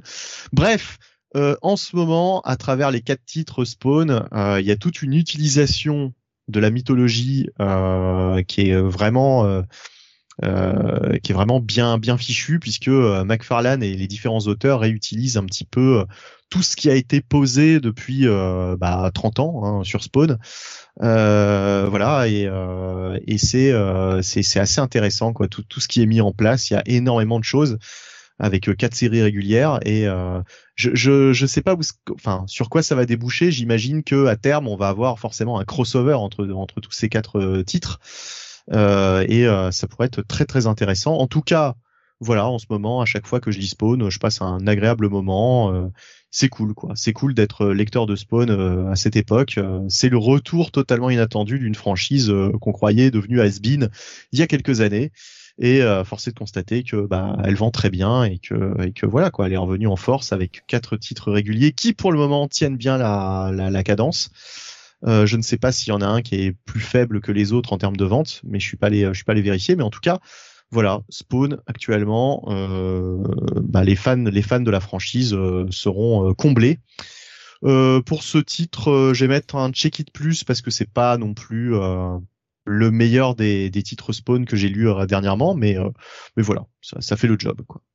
On va continuer avec du DC. Alors moi, personne réagit parce que bon, tu étais le seul à le lire chez nous. Hein, donc, oui, oui, oui. Et puis euh, ouais. après, euh, s'il n'y a pas les des, lecteurs de spawn sur le chat, j'imagine. J'ai pas vu de. Sinon, je les aurais pris, mais j'ai pas vu de réaction particulière hein, concernant ce spawn. En général, c'est Nico Chris, mais euh, Nico Chris n'est peut-être pas là. Il y avait. Nico Chris nous a dit c'est la beauté intérieure qui compte et Alexa nous a dit par rapport à la cover stylée ça me donnerait presque envie de revoir le film. D'ailleurs, je dis Nico Chris. Non, pas du tout. C'est pas Nico Chris d'habitude. C'est euh, Spider-Mat qui lit Spawn. Spider-Mat, oui. Euh, mais qui, euh, qui est venu, mais qui est reparti, et peut-être qu'il reviendra tout à l'heure. J'attends la VF pour ce King Spawn, nous disait Schizophile. Et oui. Alexin qui demandait si on ne fait pas le dernier numéro de la Justice League de Bendis. Non. non. non, non c'est même une bonne nouvelle que ce soit le dernier numéro. C'est vraiment le dernier, c'est fini. On parlera du 75 quand il sortira le mois prochain, puisque c'est la fameuse Death of the Justice League, évidemment, puisque ce sera Williamson. Oui, Williamson, euh, ça sera beaucoup plus intéressant déjà. Bon, le début de son run donne pas envie. Hein. De toute façon, à partir du moment où Naomi est dans l'équipe, moi, hein, voilà. Batman qui félicite Naomi, lui dit qu'elle a toute sa place dans la Justice League. Ah ben c'est bien de Bendis, vive dans ton monde, hein. c'est très bien, vive dans ton monde, mon grand. Moi, j'y, moi, j'y rentre pas. Euh, allez, on continue. On reste chez DC justement. On va parler de Flash. Euh, tu l'as lu aussi, Benny. Euh, j'attends d'avoir ton avis là-dessus, même si je pense que je le connais déjà. c'est la troisième partie de ce crossover War for Earth 3. Alors, j'avais essayé de lire le premier one shot il y a deux semaines. J'avais abandonné en cours parce que je trouvais ça pas ouf, honnêtement. J'étais même assez perdu. Euh, je l'ai fini pour l'occasion. J'ai lu la deuxième partie qui était dans Suicide Squad numéro 13, je crois. 13 ou 14 13. 13. Et, la, euh, première partie était dans quoi du coup? J'ai, j'ai, Je suis perdu là Dans un one-shot qui s'appelait War for Earth 3. Ah d'accord, ok, ok, d'accord, ok. Donc les deux premières parties étaient sorties la même semaine, il y a 15 jours, et là on a la partie 3 mhm. qui est dans Flash, toujours écrite par Jeremy Adams. Hein, en tout cas pour cette partie-là, on a Will Conrad au dessin, euh, déjà c'est beau, j'aime beaucoup ce que fait Will Conrad euh, sur la série.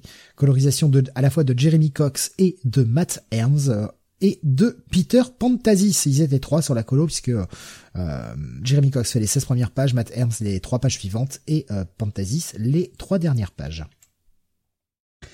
Hmm. Alors la partie crossover, bah faut aimer le crossover. Et comme c'est pas mon cas, bah c'est un peu chiant. J'y comprends rien ce crossover, franchement. Euh, je vous ressors ce que j'ai compris et si c'est pas ça, bah tant pis. Hein, voilà ce que moi j'ai compris. Ce que je ne lis pas sous Quad, je m'en fous. Ça m'intéresse pas. C'est une série qui m'intéresse pas du tout. Euh, depuis euh, depuis depuis les New et tout, ça m'intéresse pas. Donc voilà. En gros, Amanda Waller a perdu le contrôle sur son équipe, menée par Rick Flag et avec Peacemaker évidemment, hein, film oblige et a décidé d'aller chercher une armée sur la Terre 3, la Terre du Crime Syndicate avec Ultraman et compagnie. Mhm. Donc, elle arrive là-bas, elle poutre la gueule grâce à ses, grâce à quelques aides, elle arrive à poutrer la gueule du euh, Crime Syndicate et à plus ou moins forcer Ultraman à bosser pour elle. Bon, en tout cas, conjointement avec elle.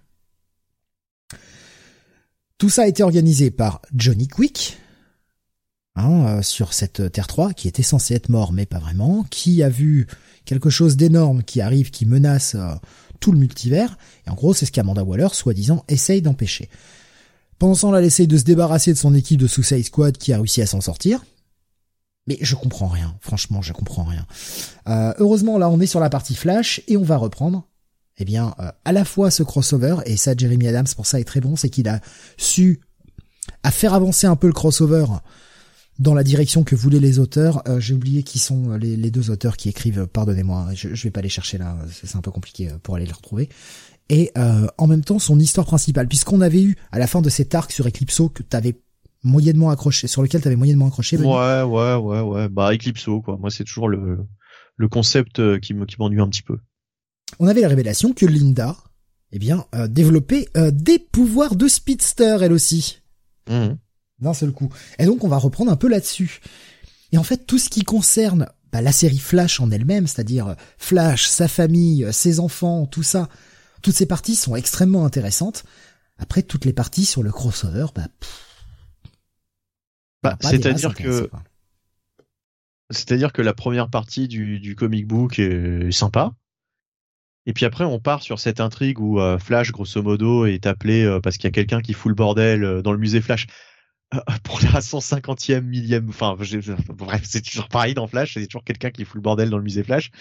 Il va trouver à la fois Heatwave et Mirror Master, qui, enfin, Heatwave qui est envoyé par non, Amanda Waller. Pas Heatwave. Non, non, non, c'est pas Heatwave. C'est Johnny Quick. C'est le Flash de Terre Ah oui, oui, c'est oui, c'est Johnny Quick. Oui, oui, t'as raison. Putain, pourquoi j'ai cru que c'était Heatwave en plus? Bon, bref. Bah parce que t'as l'habitude euh, de voir les Rogues, quoi. Et qu'il il hmm. a, on va dire, un design un peu similaire avec les lunettes et le rouge. Hmm. Mais en fait, c'est le Johnny Quick de Terre 3, donc le Flash de, de Terre 3. Du ouais, parce que, parce que moi, le, tout, tout le résumé que t'as fait du crossover, je, je, je, je n'étais pas même pas au courant en fait de l'intrigue. C'est-à-dire que là, j'ai vraiment lu. Euh, ok, je suis envoyé par Amanda Waller. Bon, ok, d'accord. Je, je, je savais pas pourquoi, mais. Euh, mais forcément, t'as associé ça hein, avec un vilain, donc Heatwave, c'est logique. Exactement, exactement. Tu vois, c'est pour ça que j'ai pensé à Heatwave euh, tout bêtement. Alors qu'en plus, je crois qu'il le dit à un moment donné que c'est Johnny Quick. Enfin, je, je crois que c'est dit, hmm. me semble-t-il.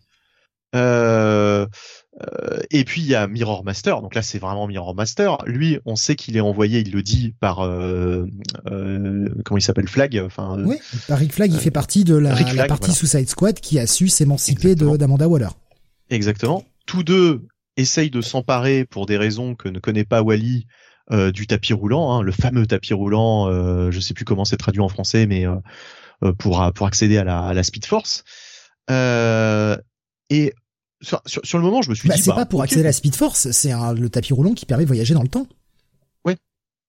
Oui, oui, euh, oui, bah pour, euh, oui, oui. Euh. Le fameux Cosmic Treadmill, quoi. C'est ouais, ce qui permet de voyager dans le temps et justement, il veut s'en emparer parce qu'il a vu quelque chose dans le temps et il veut empêcher ça, Johnny Quick. Ouais. Mais bah, ça, c'est, ça, c'est une, une, intrigue, on va dire assez. Mais c'est, c'est sûrement, ça a sûrement été évoqué dans les précédents numéros de Suicide Squad, mais je l'ai pas lu et je m'en fous, j'y tiens pas en fait. Ouais, ouais, ouais. Bah, en fait, justement, moi, moi, moi, ne sachant pas euh, qu'est-ce qui se passait avec cette histoire de War euh, for Earth 3, etc., et en ne lisant que que Flash, je me suis dit bon, peut-être que c'est un mystère dont on va connaître euh, la, la raison à la fin de cet épisode. Et en fait, c'est ça mon gros problème, c'est que l'épisode s'arrête et en fait, on, on apprend quasiment rien en fait. Ah mais c'est un crossover.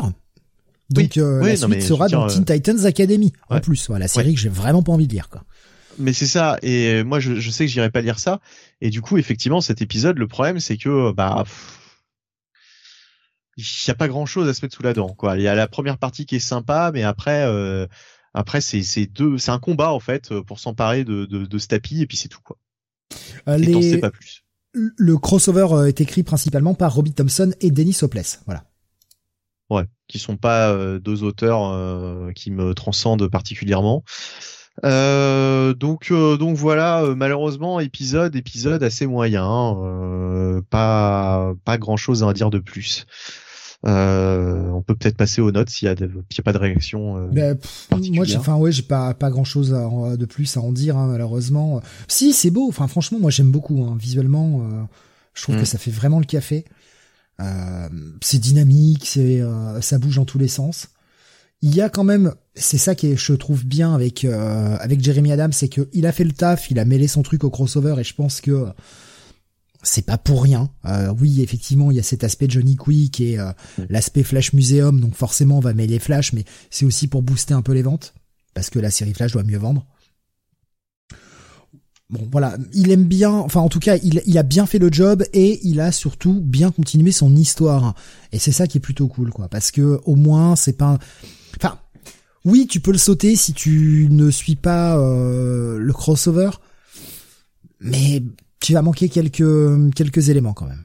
Il il fait à la fois le Fallout de son de son arc précédent tout en enchaînant là-dessus quoi. Et puis il nous place une petite menace très pulmonée cette menace pour la suite.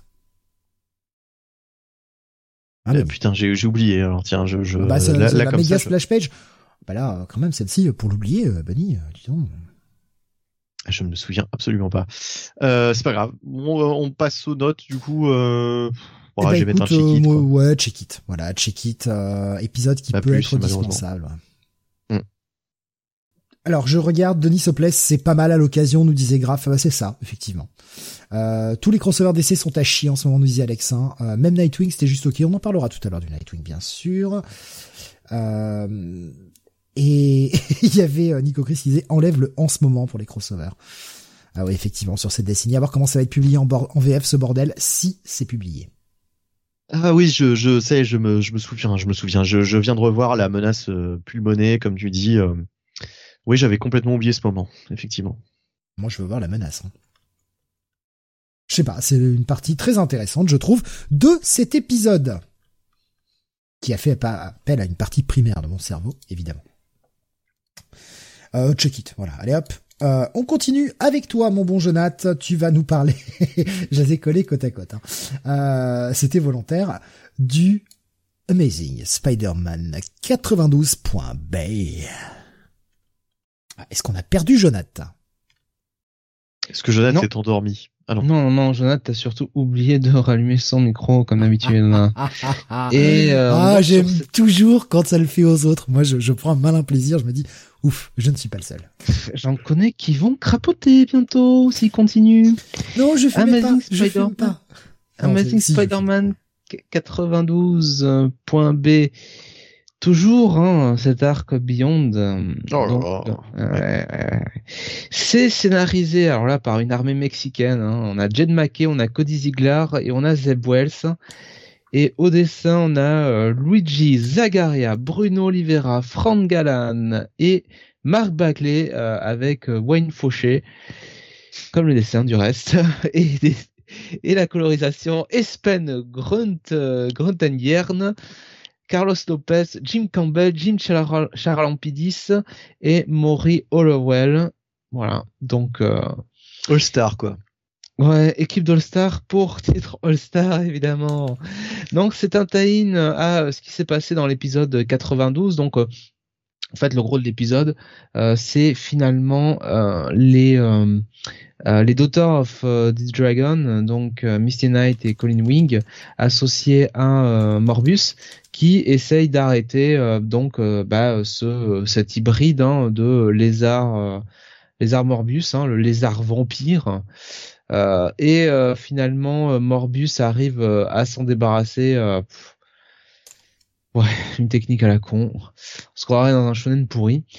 Euh, derrière, on a euh, Monica Rambeau qui euh, vient s'occuper du reste de la ménagerie des méchants hein, de Beyond, c'est-à-dire Monsieur Marguerite, Monsieur Bonhomme de Neige, Coq de combat, requin, requin chien, donc tout, tout, ils y passent tous. Tête de calamar aussi là. On a aussi cette galerie de vilains qui pue la merde. Oh la vache. Ouais qui pue du cul. Euh, et Monica Rambeau va euh, délivrer quelqu'un euh, donc dans ce dans cet épisode et ils vont faire un team up pour se débarrasser de cette menace. Donc c'est un peu tout ce qui se passe sur l'épisode. On a Monica Rambeau qui nous parle un peu de sa vie. On s'en fout un peu. donc donc c'est grosso modo pas très intéressant. On a quand même une apparition de Maxine, un, via hologramme. Heureusement, Maxine est là sur quelques cases, mais bon, ça suffit déjà pour égayer notre notre lecture. Donc euh, c'est quand même pas terrible. Euh, et puis bon, on a euh, alors on a un renvoi sur le le quartier général de Beyond, voilà, donc rien d'intéressant. on a Maxine qui a une discussion quand même avec bah, des gens qui pourraient avoir un rôle intéressant à jouer. Et là, pour le coup, ça pourrait être intéressant donc dans, la fin de l'épisode. On a euh, au final euh, les épilogues hein, aussi, l'épilogue 1. alors avec un méchant qu'on a vu récemment, est-ce que ça nous intéresse, que ça nous intéresse pas? En tout cas, ça semble teaser la suite. Et le deuxième épilogue, là aussi. Alors là, par contre, le deuxième épilogue peut être intéressant. Je vais me l'avouer. Parce que c'est un retournement de situation qu'on n'avait pas forcément euh, vu venir. À voir ce qu'ils vont faire. Et ça nous amène donc au numéro 93 qui, je crois, sort la semaine prochaine. Donc au final, euh, petit check-it. Voilà. Je mets pas un pass parce qu'il y a quand même euh, il y a quand même les épilogues qui sont pas mal, mais bon, euh, ça fait quoi? Ça fait, il y a, y a, des pages qui sont pas mal hein, ce truc. ça fait 6 pages sur euh, sur 28 quoi. Donc c'est un peu ennuyeux. euh, donc voilà, euh, donc un petit check-it. voilà. Graf nous disait cette team de vilains de seconde zone qui faisait la blague dans un arc de Dematteis et Lucross, mais là c'était bien. Euh, plaît-il? La, la, la, galerie de vilains dont tu parlais tout à l'heure, hein, oui. disait que c'était des vilains de merde. Il disait donc cette team de vilains de seconde zone qui faisait la blague dans un arc de De Mathéis et de Lucross. Mais là, à l'époque, c'était bien. Ouais. Ouais, ouais. Bah, il y avait un scénariste à l'époque. C'était Grizzly, le kangourou, etc. Mais là, je pense que c'est même pas les mêmes personnages. Ah, non, non, là, c'est requin, euh, requin chien, euh, tête de calamar. Hein, là, c'est des, des, créations euh, nouvelles. Enfin, c'est des. Ouais. Enfin, si on, si on peut dire création, ils sont même pas nom, hein, ils sont même pas nommés. Ils, ils, ils, sont juste là pour se faire savater la gueule depuis euh, trois épisodes. Hein. Oui, c'est des jobbers, quoi. Ah oui, non, mais là, c'est clairement la Funky Family. Hein.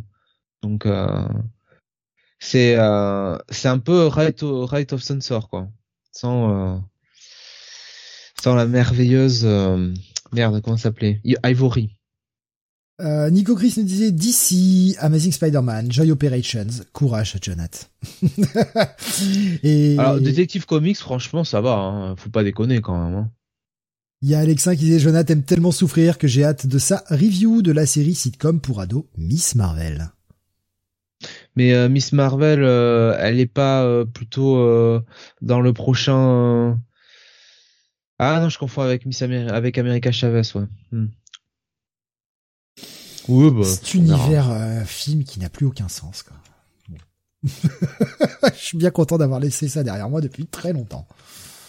Putain, ça m'intéresse tellement pas, quoi. Puis quand, quand je vois ce qui sort, ça m'intéresse encore moins.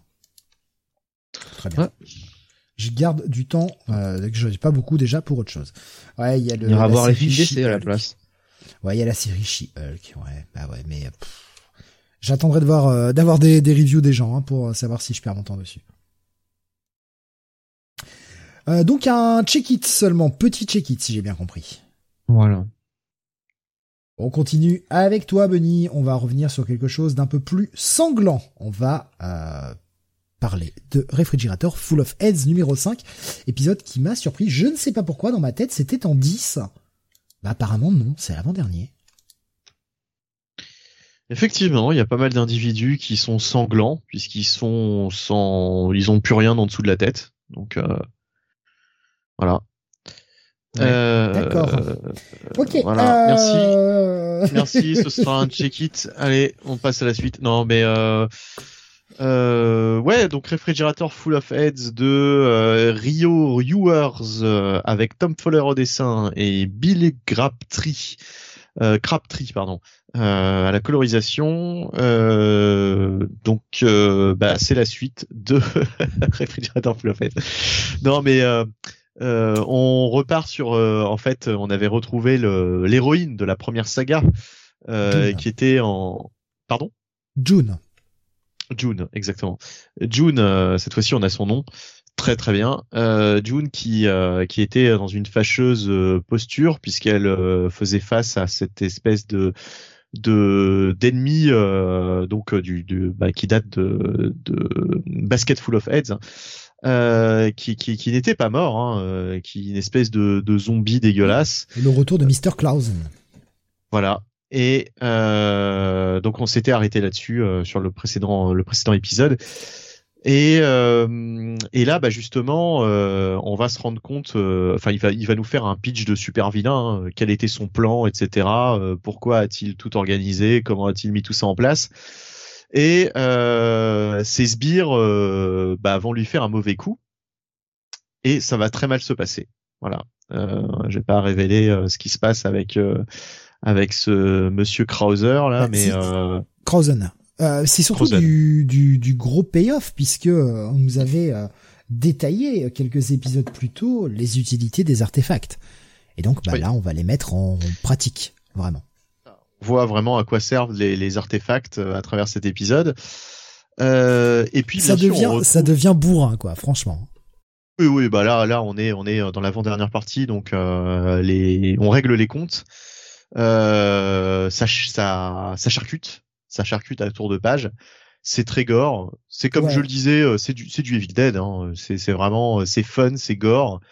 C'est, euh, Qui devient peut-être un peu chiant pour moi graphiquement, c'est cette euh, dominance de teinte rouge au-delà du sang, en fait. C'est-à-dire qu'on a vraiment Ouais. une, une dominante forte du rouge tout le temps.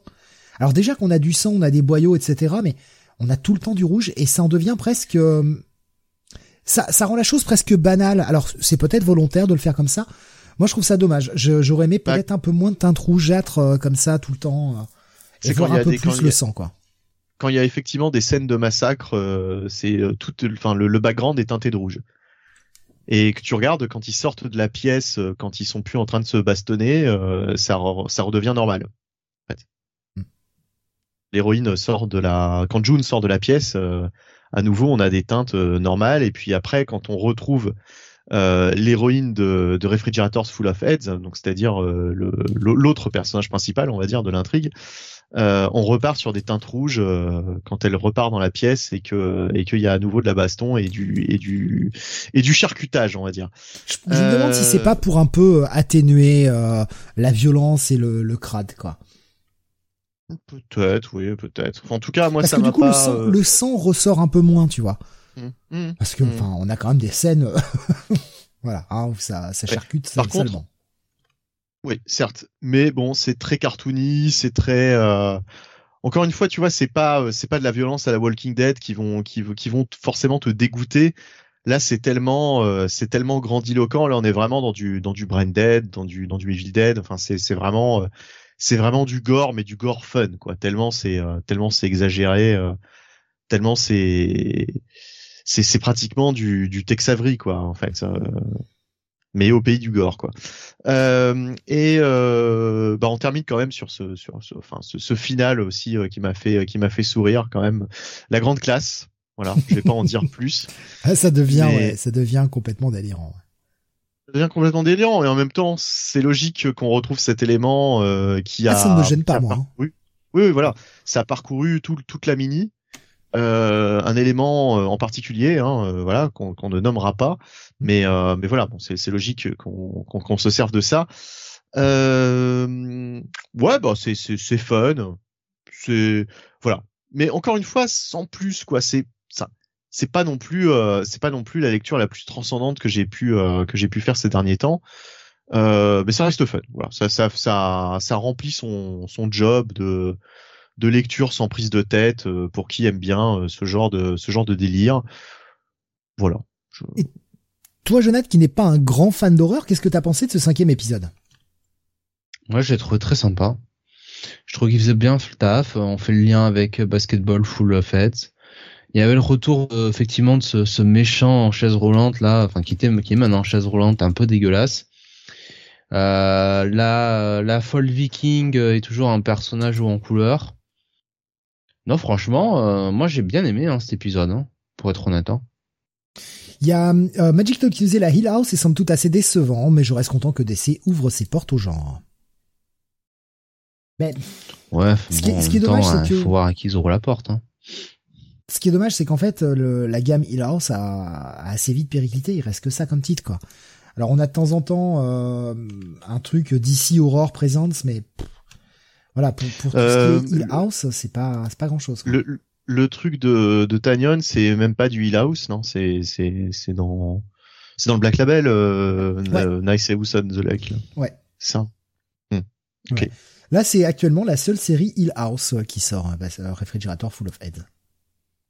À voir si ça mènera sur une suite, hein, mais euh, pour un pour un avant-dernier épisode, bon bah voilà, on résout euh, quelques enjeux. J'attends de voir comment ça va se terminer. On a grand grande apothéose de de, de giclettes dans tous les sens. de giclette Je vois pas comment il peut en être autrement. Hein. ouais. je pense qu'on va avoir, on va avoir un petit, euh, un petit combat euh, qui ferait plaisir à toutes les productions Asylum. Non, mais enfin voilà, ça, ça fait le taf, mais euh, bon, si on passe aux notes, pour moi, ce sera, ce sera un check-it, quoi. Ouais, un, petit bail. Ah ouais, un petit bail. pour moi, un bon check-it plus, voilà. Vous avez les Ouais, check-it plus, voilà, c'est ça. Allez, on continue, on reste chez DC avec la sortie du euh, Titans United numéro 7. C'est la fin de la mini. Euh, c'est écrit euh, toujours par Cavan Scott, dessiné par José Luis, ou José Luis plutôt, et Daniel HDR. Et ouais, le mec, il est pas, il est en HDR. Donc il a des super, super graphismes. et on a Jonas Trini, Trindade, excusez-moi, et Daniel HDR également à l'ancrage. Rex Locus à la colo. Bah c'est un épisode qui un poil décevant en quelque sorte. Parce qu'on a vu une bonne montée en puissance sur les six derniers épisodes où on avait toute une menace qui arrivait euh, sur la Terre. On avait donc, je rappelle très vite l'histoire, hein, les Titans se retrouvent confrontés à des mecs qui euh, ont un éventail de pouvoirs qui sortent de nulle part et qui copient pas mal leur pouvoir à eux et euh, qui finalement ils ne contrôlent qu'assez peu et finissent par exploser. Donc bon déjà les mecs, il y a quand même des innocents qui meurent et euh, bah, ça cause pas mal de dégâts. Donc on avait toute cette enquête où ils essayaient de, savoir d'où ça provenait. On avait un Superboy qui se faisait enlever par la sœur maléfique de Starfire, j'allais dire Firestar, excusez-moi, de Starfire, qui était de retour. On pensait que c'était elle évidemment qui organisait tout ça, mais non, elle était là pour essayer de d'empêcher une invasion sur la Terre pour un plan euh, un peu plus compliqué, hein, dont on a euh, les dernières ramifications dans ce numéro. Donc je vais pas forcément tout révéler. Et c'est un épisode bah, qui termine un peu toute cette montée en puissance, mais qui va le terminer un peu vite parce qu'on a euh, à la fois une invasion qui va être repoussée et la fin de la mini, tout ça en un seul épisode. Après, l'ensemble de la mini était cool. Si vous aimez les Titans, euh, époque un peu, euh, époque un peu Jeff Jones et compagnie, vous êtes à la maison, quoi. C'est vraiment cette époque-là avec une franche camaraderie entre des personnages très classiques. Ça fonctionne très bien. On en aurait voulu peut-être un petit peu plus, mais bon, voilà, on va se contenter de ça. C'était pas une mauvaise mini. Dernier épisode, c'est le, problème toujours des, des mini qui rangent les jouets à la fin, quoi. Donc c'est pas mauvais. Franchement, c'est vraiment pas mauvais. Je trouve que euh, voilà, bah, la, fin, c'est vraiment les fins hollywoodiennes à la con, nous dit Alex. Hein. Avec euh, avec ça, rien ne change vraiment, et c'est le problème. Grave ne les ai pas lu pour le coup, pas assez lu de Titans pour m'attacher vraiment au groupe. C'est vrai que c'est peut-être pas le meilleur pour commencer, par contre. Hein. Commencez plutôt, euh, si vous voulez du récent, commencez plutôt par le run de Jeff Jones, hein, des, des débuts des années 2000. sinon, bah, franchement. sinon, Wolfman et Perez. On n'a pas fait mieux depuis, quoi. Ouais, non, c'était, franchement, c'était très très bien. C'était très très bien. Donc voilà, ça va être un, un bon, un bon check-it pour cet épisode-là et pour l'ensemble de la mini, un, bon gros check-it plus, voire petit bail. Franchement, j'ai vraiment passé un bon moment. Ça m'a rappelé les bonnes heures des Titans et euh, ça m'a fait plaisir. Ça m'a donné ce que j'avais envie de voir quand j'avais, quand je lis du Titans, quoi. Donc, euh, c'était cool. Est-ce que ça laissera une trace chez DC Non, absolument pas. Malheureusement. Donc voilà, je vais je vais pas rester plus longtemps que dessus parce que je veux pas non plus vous spoiler euh, tout, toute la fin, hein, même si euh, bon, voilà, on range les jouets, pas de conséquences, donc vous imaginez bien que tout va bien. Teen Titans New 52 pour débuter ou vomir, nous dit Nico Chris. Ah ouais, voilà. Non, non, évitez. Faites pas ça. On va rester sur une bande de jeunes, Jonathan. Oui. Avec ton éditeur préféré, évidemment, on le sait, Zinscope. Mais non, je plaisante. Boom, évidemment. Boom Studios avec Teen Titans 17. Power Ranger 17, pas le Teen Titans 17 parce qu'à mon avis, euh, si Teen Titans était édité par autre chose que DC, ça aurait jamais atteint 17 euh, numéros. Euh, donc Power Rangers parce qu'il regarde pas ce qui chez Boom, hein, tout le monde s'en fout. Power Rangers 17, c'est un petit peu quand même le plus grand éditeur actuel dans le monde du comics. écrit par Ryan Parrott et dessiné par Marco Rena avec une colorisation de Walter Bayamonte. et avec l'assistance de Sharon Marino et Sarah Antonellini. Euh, donc on est encore une fois là sur l'aftermath de l'Eltarian War, mais cette fois-ci du côté des Omega Rangers. Euh, donc, ben les Omega Rangers essayent un petit peu de bah chercher d'abord Dracon qui a bah, qu'il aura faussé compagnie, hein, tout simplement, hein, dans la dans la fin de la, fin de, du crossover précédent. Donc Jason Seattle, hein, vis-à-vis euh, via le, le, centre de, de commandement, l'ordinateur. Pendant ce temps, Trini, elle va essayer de récupérer, réparer euh, euh, euh Eleven, qui est en bien mauvais état. Elle a l'assistance de Billy qui, qui lui file un, euh, un petit coup de main euh, par euh, par smartphone, par ouais, par par communication téléphonique. et pendant ce temps, Zach, lui, il va enquêter sur des vols qui se sont passés donc dans le quartier général des Omega Rangers pendant leur absence, et ça l'amène à rencontrer un habitant donc, enfin. Qui qui lui permet un petit peu de, de revoir un peu les choses d'une autre autre façon. Donc c'est clairement un, épisode un petit peu de transition qui va permettre au personnage vraiment de se remettre les idées en place et de et de savoir comment repartir après euh, après cette grande guerre, savoir ce qu'ils doivent faire, savoir euh, comment ils vont devoir maintenant euh, assumer leur rôle d'Omega Rangers, donc sans sans l'aide des euh, sans l'aide des euh, merde, je sais plus leur, nom de, des euh, des, euh, des anciens Rangers qui les aidaient. Bref, vous comprendrez. donc voilà, donc c'est c'est quand même bien écrit. c'est quand même toujours toujours quand même le talent hein, de Ryan Parrott. Hein, il arrive toujours bien sur ces épisodes un peu de transition à, à vraiment bien développer ses personnages, bien les travailler. Et puis évidemment, euh, il profite de l'épisode quand même pour teaser euh, les futurs arcs euh, de la série et notamment bah, celui qui va arriver directement au numéro prochain. Le dessin reste toujours très très bon. Donc au final, alors, ça sera pas forcément un bail parce que c'est peut-être pas, c'est peut-être pas indispensable. Euh, ça sera entre le bon check-it et le petit bail, quoi. Voilà, c'est dans cette zone-là, c'est pas un bail absolu, mais euh, c'est un petit peu en dessous, quoi. On va dire. On va mettre un bon check-it.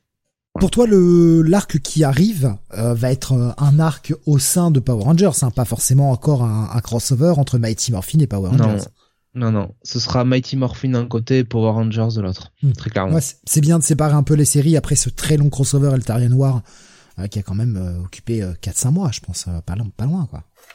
Bah, il y a eu 16 épisodes dans les deux séries, donc, non, peut-être pas 16 épisodes quand même, mais si, ah, si 16 parties au final sur les deux. Ah je crois qu'il y a eu 16 parties. Ouais, 8 mois de crossover. Après, je comprends, hein, pour, pour obliger, entre guillemets, ou en tout cas, inciter très fortement les gens à suivre les deux séries à la fois, mais c'est peut-être un peu long, en fait. Après, après le problème de, de, de Power Rangers et Mighty Morphin, c'est qu'on a, on a fait le relaunch, alors qu'en fait, il n'y a jamais eu, si tu veux, de, enfin, la série continue depuis, euh, c'est, la même continuité que euh, quand ça démarrait euh, au tout début dans Boom Studios, quoi, tu vois, enfin. Hmm. je veux dire, après, c'est, c'est un relaunch parce que, bah, créativement, il y a deux équipes maintenant et, même pas. Hein, et que ça fait un numéro 1 hein. et que ça se vend bien. ouais, voilà. Enfin, il y a deux équipes de Power Rangers, oui, effectivement. Mais c'est c'est un relaunch, euh, autant le dire très clairement, c'est un relaunch euh, euh, financier, quoi. Voilà, pour les numéros 1 et tout ça. C'est que ça. Hein. Euh, et pour euh, bien effectivement séparer les deux séries, enfin les deux côtés, enfin Power Rangers d'un côté, Omega Rangers de l'autre. Moi, j'aurais peut-être nommé plus facilement une série Mighty Morphin Power Rangers et l'autre Omega Rangers pour vraiment euh, pas pas perdre les, les, lecteurs mais bon mais bon disons que voilà on est euh, enfin comment dire? En fait il y a 17 épisodes de Mighty Morphin et, euh, et de Power Rangers donc jusqu'à présent donc à 34 numéros et on va dire grosso modo il y a 16 épisodes qui ont été phagocytés par Eltarian Wars mais en réalité enfin c'est c'est depuis 2016 quoi. Enfin je veux dire le voilà c'est D'accord. Ils avaient une série Gogo Power Rangers, ils ont honte de rien, nous dit euh, Alexin. Ah, C'était une série qui était plus euh, plus orientée teens et plus orientée cartoon en fait, euh, Gogo Power Rangers. Ouais, même pas. Hein. Franchement, Gogo Power Rangers très vite, euh, c'était euh, c'était un peu le même ton. Hein. C'est là-dedans, je crois d'ailleurs que les Omega Rangers ont été introduits pour la première fois. Euh, effectivement, au début, il devait, il y avait un peu cette connotation que devait avoir un peu plus euh, une série sur euh, le quotidien un petit peu des des, des Rangers au lycée. Mais Si ma Euh, mémoire est bonne, elle, était estampillée Saban's Gogo Power Rangers, un truc comme ça au départ. Oui, mais toutes les séries hein, sont Sabans de toute façon. Euh, Bah là, tu regardes la cover, euh, c'est pas écrit sur la cover. Ah Saban, ouais, mais je vois. crois qu'ils ont été rachetés en même temps depuis. Enfin, la licence a été rachetée, je crois. Ouais. Par Dark, par euh, comment ça s'appelle? Euh, ceux qui euh, ceux qui possèdent Transformers là, je sais plus là. Pff, Disney. non. Ah, c'est quand c'est par un De H. toute façon, il, tout le monde à la fin. Non, non, non. Ouais, ouais. Même nous, même Comic City. Non, mais c'est peut-être aussi pour Hasbro, hein, le, le, le, le. Mais Gogo Power Rangers, voilà, en fait, euh, oui, c'est licencié par Hasbro. Voilà, je le vois. Non, mais Gogo Power Rangers, en fait, au départ, devait avoir euh, ce côté-là un peu, on s'attache aux lycéens, tout ça. Mais en fait, pas du tout. hein. Très vite, euh, c'est, euh, en fait, c'était vraiment une série sur les, les Rangers en eux-mêmes et euh, et j'ai presque envie de dire que c'était un peu un moyen de la part de Kelly Higgins de préparer Ryan Parrott à la suite, quoi. Et euh, comme je vous dis, les Omega Rangers, me semble de mémoire, sont apparus pour la première fois dans dans dans dans Gogo Power Rangers. Donc. D'accord. Euh, Gogo Power Rangers était dessiné par Mora, non Nous demandait euh, euh, de Graph. Pouf, Euh, euh, oui, c'était dessiné Mora, par Dan Mora au tout départ, ouais. Tout à fait. il est passé sur les deux titres, hein, de toute façon, hein, pendant un bon mois, hein, Dan Mora. Et après, euh, après c'était euh, c'était Francesco Morti, euh, Mortarino, excusez-moi, Ouais. coécrit notamment Ouais. par Sina Grace également. Oui, j'ai des antisèches hein, sous les yeux. Hein, je fais, je vous fais pas ça de tête, hein, j'avoue. Euh, donc, bah, en, en parlant de relaunch, tiens, euh, un petit point, euh, un petit point news, puisque euh, après le Comic City of the Future Pass avec Jonathan, on a euh, regardé un petit peu ce qui sortait dans les prochaines semaines pour voir euh, quand est-ce qu'on pouvait euh, éventuellement caler des rétro reviews. Alors j'espère que vous n'avez pas trop d'espoir. on est mal barré. Hein. Euh, je vous cache pas qu'on est mal barré pour les prochaines semaines, mais euh, parlant de relaunch, hein, bah, toute la gamme X-Men se relaunch le cul. Hein? Voilà. Donc si vous voulez... Euh, Ouais, ouais. Bah, Tous les. X-Men relaunch. Non mais on- n'a pas euh, des titres euh, arrivés là. Euh, Tout relaunch. style, Tout. Même, même Marauders, tout relaunch. Tout repart au numéro 1. Avec des nouveaux titres et des titres qui gardent le même, le même titre, mais qui repartent au numéro 1. Voilà. Donc si vous voulez tenter l'expérience. Moi, franchement, on a regardé un peu les, euh, les pitchs avec Jonath. Euh, ça vend pas du rêve. hein. Attends, euh, Immortal X-Men, ça fait partie de ce relaunch ou c'est ou c'est encore un relaunch euh, supplémentaire? Ah bah c'est une nouvelle série. Mais ça fait partie de D'accord. ce relaunch. Oui, d'accord. Donc on est, oui, d'accord. Donc en fait c'est un relaunch. euh, Ok, ok. Euh, tout, tout relaunch c'était annoncé pour la gamme X, non, ça fait un bout de temps, c'est Destiny of X, nous dit Graph. Comme je suis plus du tout les news euh, D'accord. ouais, qui non, apparaissent par rapport aux X-Men, euh, là je les ai découverts parce qu'on a regardé les, les, ce qui sortait dans les semaines prochaines si on pouvait caler une rétro review. Et franchement, mais ça vend tellement pas de rêve, quoi. Je, enfin, je, pff, créativement, j'ai du mal à comprendre qu'on relaunch tout ça. Et euh, ouais. Avec le retour de X-Men Red surtout.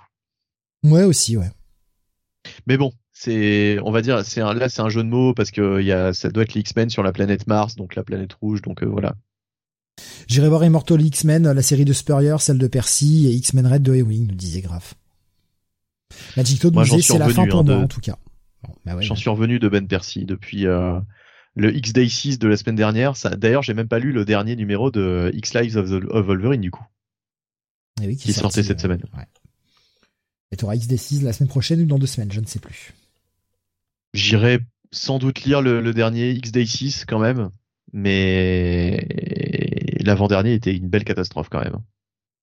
À voir, il y aura peut-être une explication. Hmm. On sait jamais. On verra. Euh, bon bah voilà, en tout cas. euh, mais c'était un geste d'amour dans le précédent XD6, le disait à Grave. Euh, Moira, le, le hurleur dans la peau. Euh, Sam a-t-il finalement pris cet omnibus Ten of Swords? Je veux voir ça et mourir. Non, mais je crois que Sam ne cédera jamais, malheureusement, à, cet omnibus. C'est pour ça qu'il fait plus les, les Comics Weekly. Il a trop peur. Il a trop peur qu'on lui demande qu'on lui demande des comptes. Euh, donc bah ce Power Rangers donc un, seulement un check-it hein, euh, Jonathan si j'ai bien compris. Un, un check-it plus tendance buy. Pardon. Ah oh, oh, pardon. Check-it plus tendance buy. Allez, on passe à toi. Bunny, tu vas parler de Marvel, justement, on, y était avec les X-Men. Eh bien, euh, c'est l'autre franchise euh, de personnages à pouvoir, mais qui euh, actuellement est plutôt bien. Il s'agit de Eternals. Cette fois-ci, on a le droit à un one-shot, Vie hérétique. Oui, alors encore un one-shot autour des Eternals, puisque bah, dès que Essadri Beach a du retard, c'est-à-dire à peu près toutes les trois mois, du coup, Kieron Gillen essaye de gagner du temps avec quelques one-shots qui ont plus ou moins d'intérêt et euh, celui-là euh, celui-là est sympathique. Alors, donc euh, Kieron Gillen est au scénario et au dessin on a Ryan Bodenheim et euh, là la mauvaise nouvelle, je l'ai appris en lisant ce, en ouvrant ce, ce numéro, c'est que bah en fait cet artiste est décédé en 2021 et il n'est pas, il n'était pas bien vieux puisque on nous annonce qu'il était euh, né en, 77. Donc euh, voilà, faites le calcul. 45 ans. Voilà.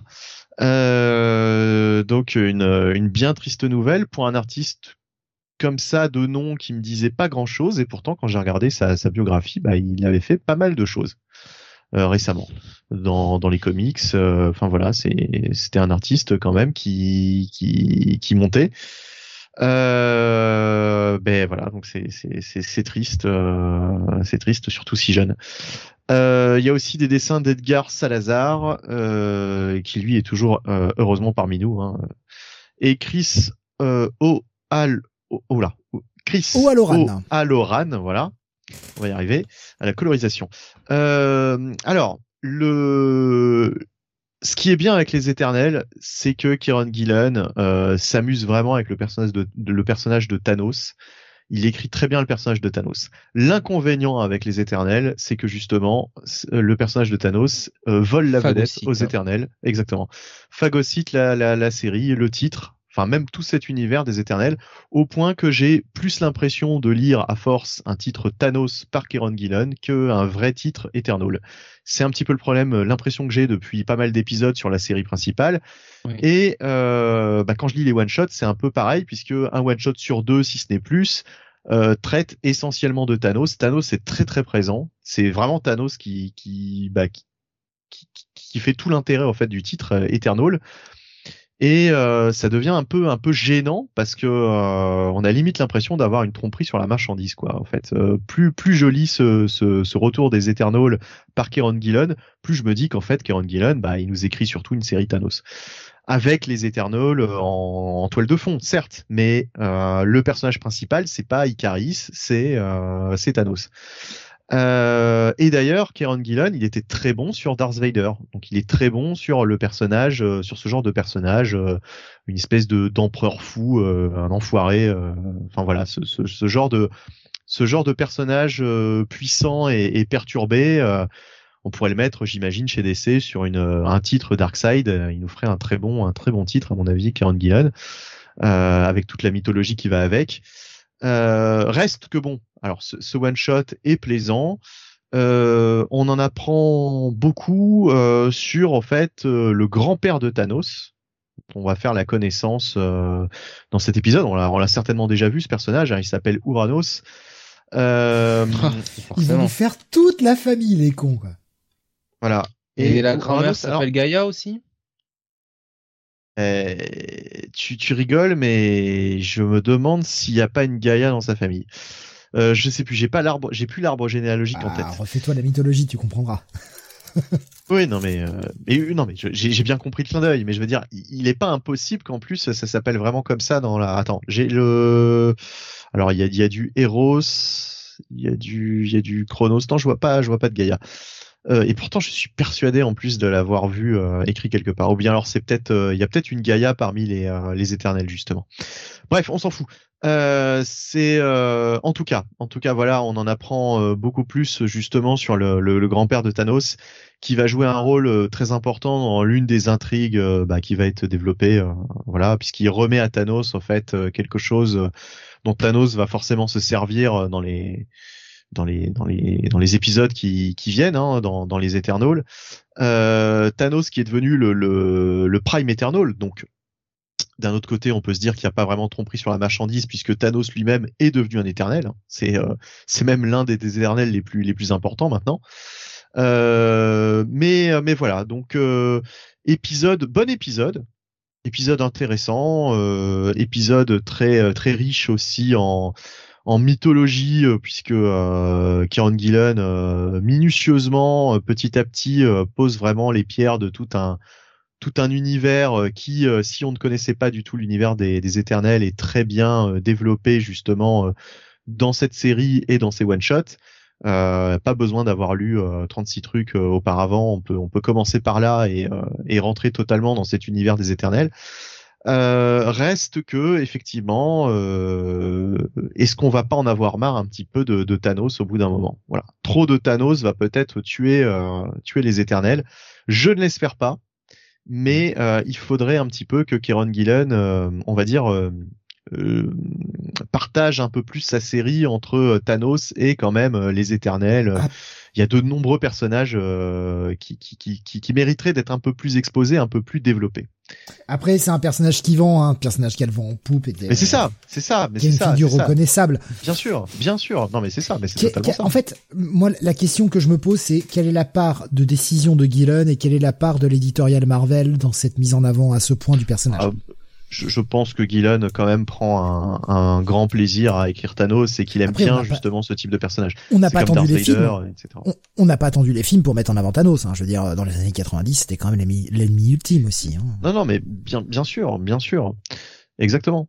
Mais euh, c'était pas le chacal. Hein Ça n'a jamais été le chacal, mais euh, heureusement d'ailleurs. Mais euh, en tout cas, euh, en tout cas, voilà, bah bon one shot Graphiquement en plus, euh, c'est plutôt pas mal.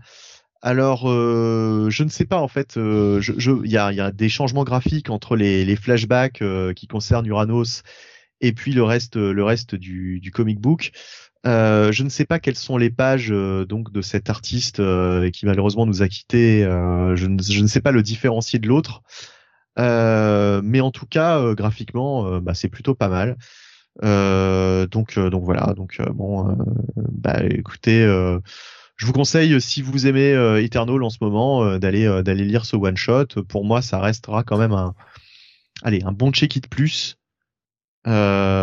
puisque ça pose quand même les bases de, de, de quelques petites choses importantes. Magic Toad était d'accord avec toi hein, sur le fait de la prépondérance de Thanos qui occupe peut-être un peu trop de place sur le titre. Euh, tu m'étonnes que c'est beau, il s'est tué au travail, le mec nous disait Magic Toad. Hélas. Ah, euh, pardon, j'aurais pas dû la lire celle-ci, elle aurait dû rester sur Discord. Il y a eu d'autres vannes que je, je vais passer sous silence. Mais... Désolé Magic Toad, j'ai lu trop vite, je l'ai prise tout de suite, je suis dommage. Ah, ah, pardon. C'est un bel hommage que nous lui rendons ce soir.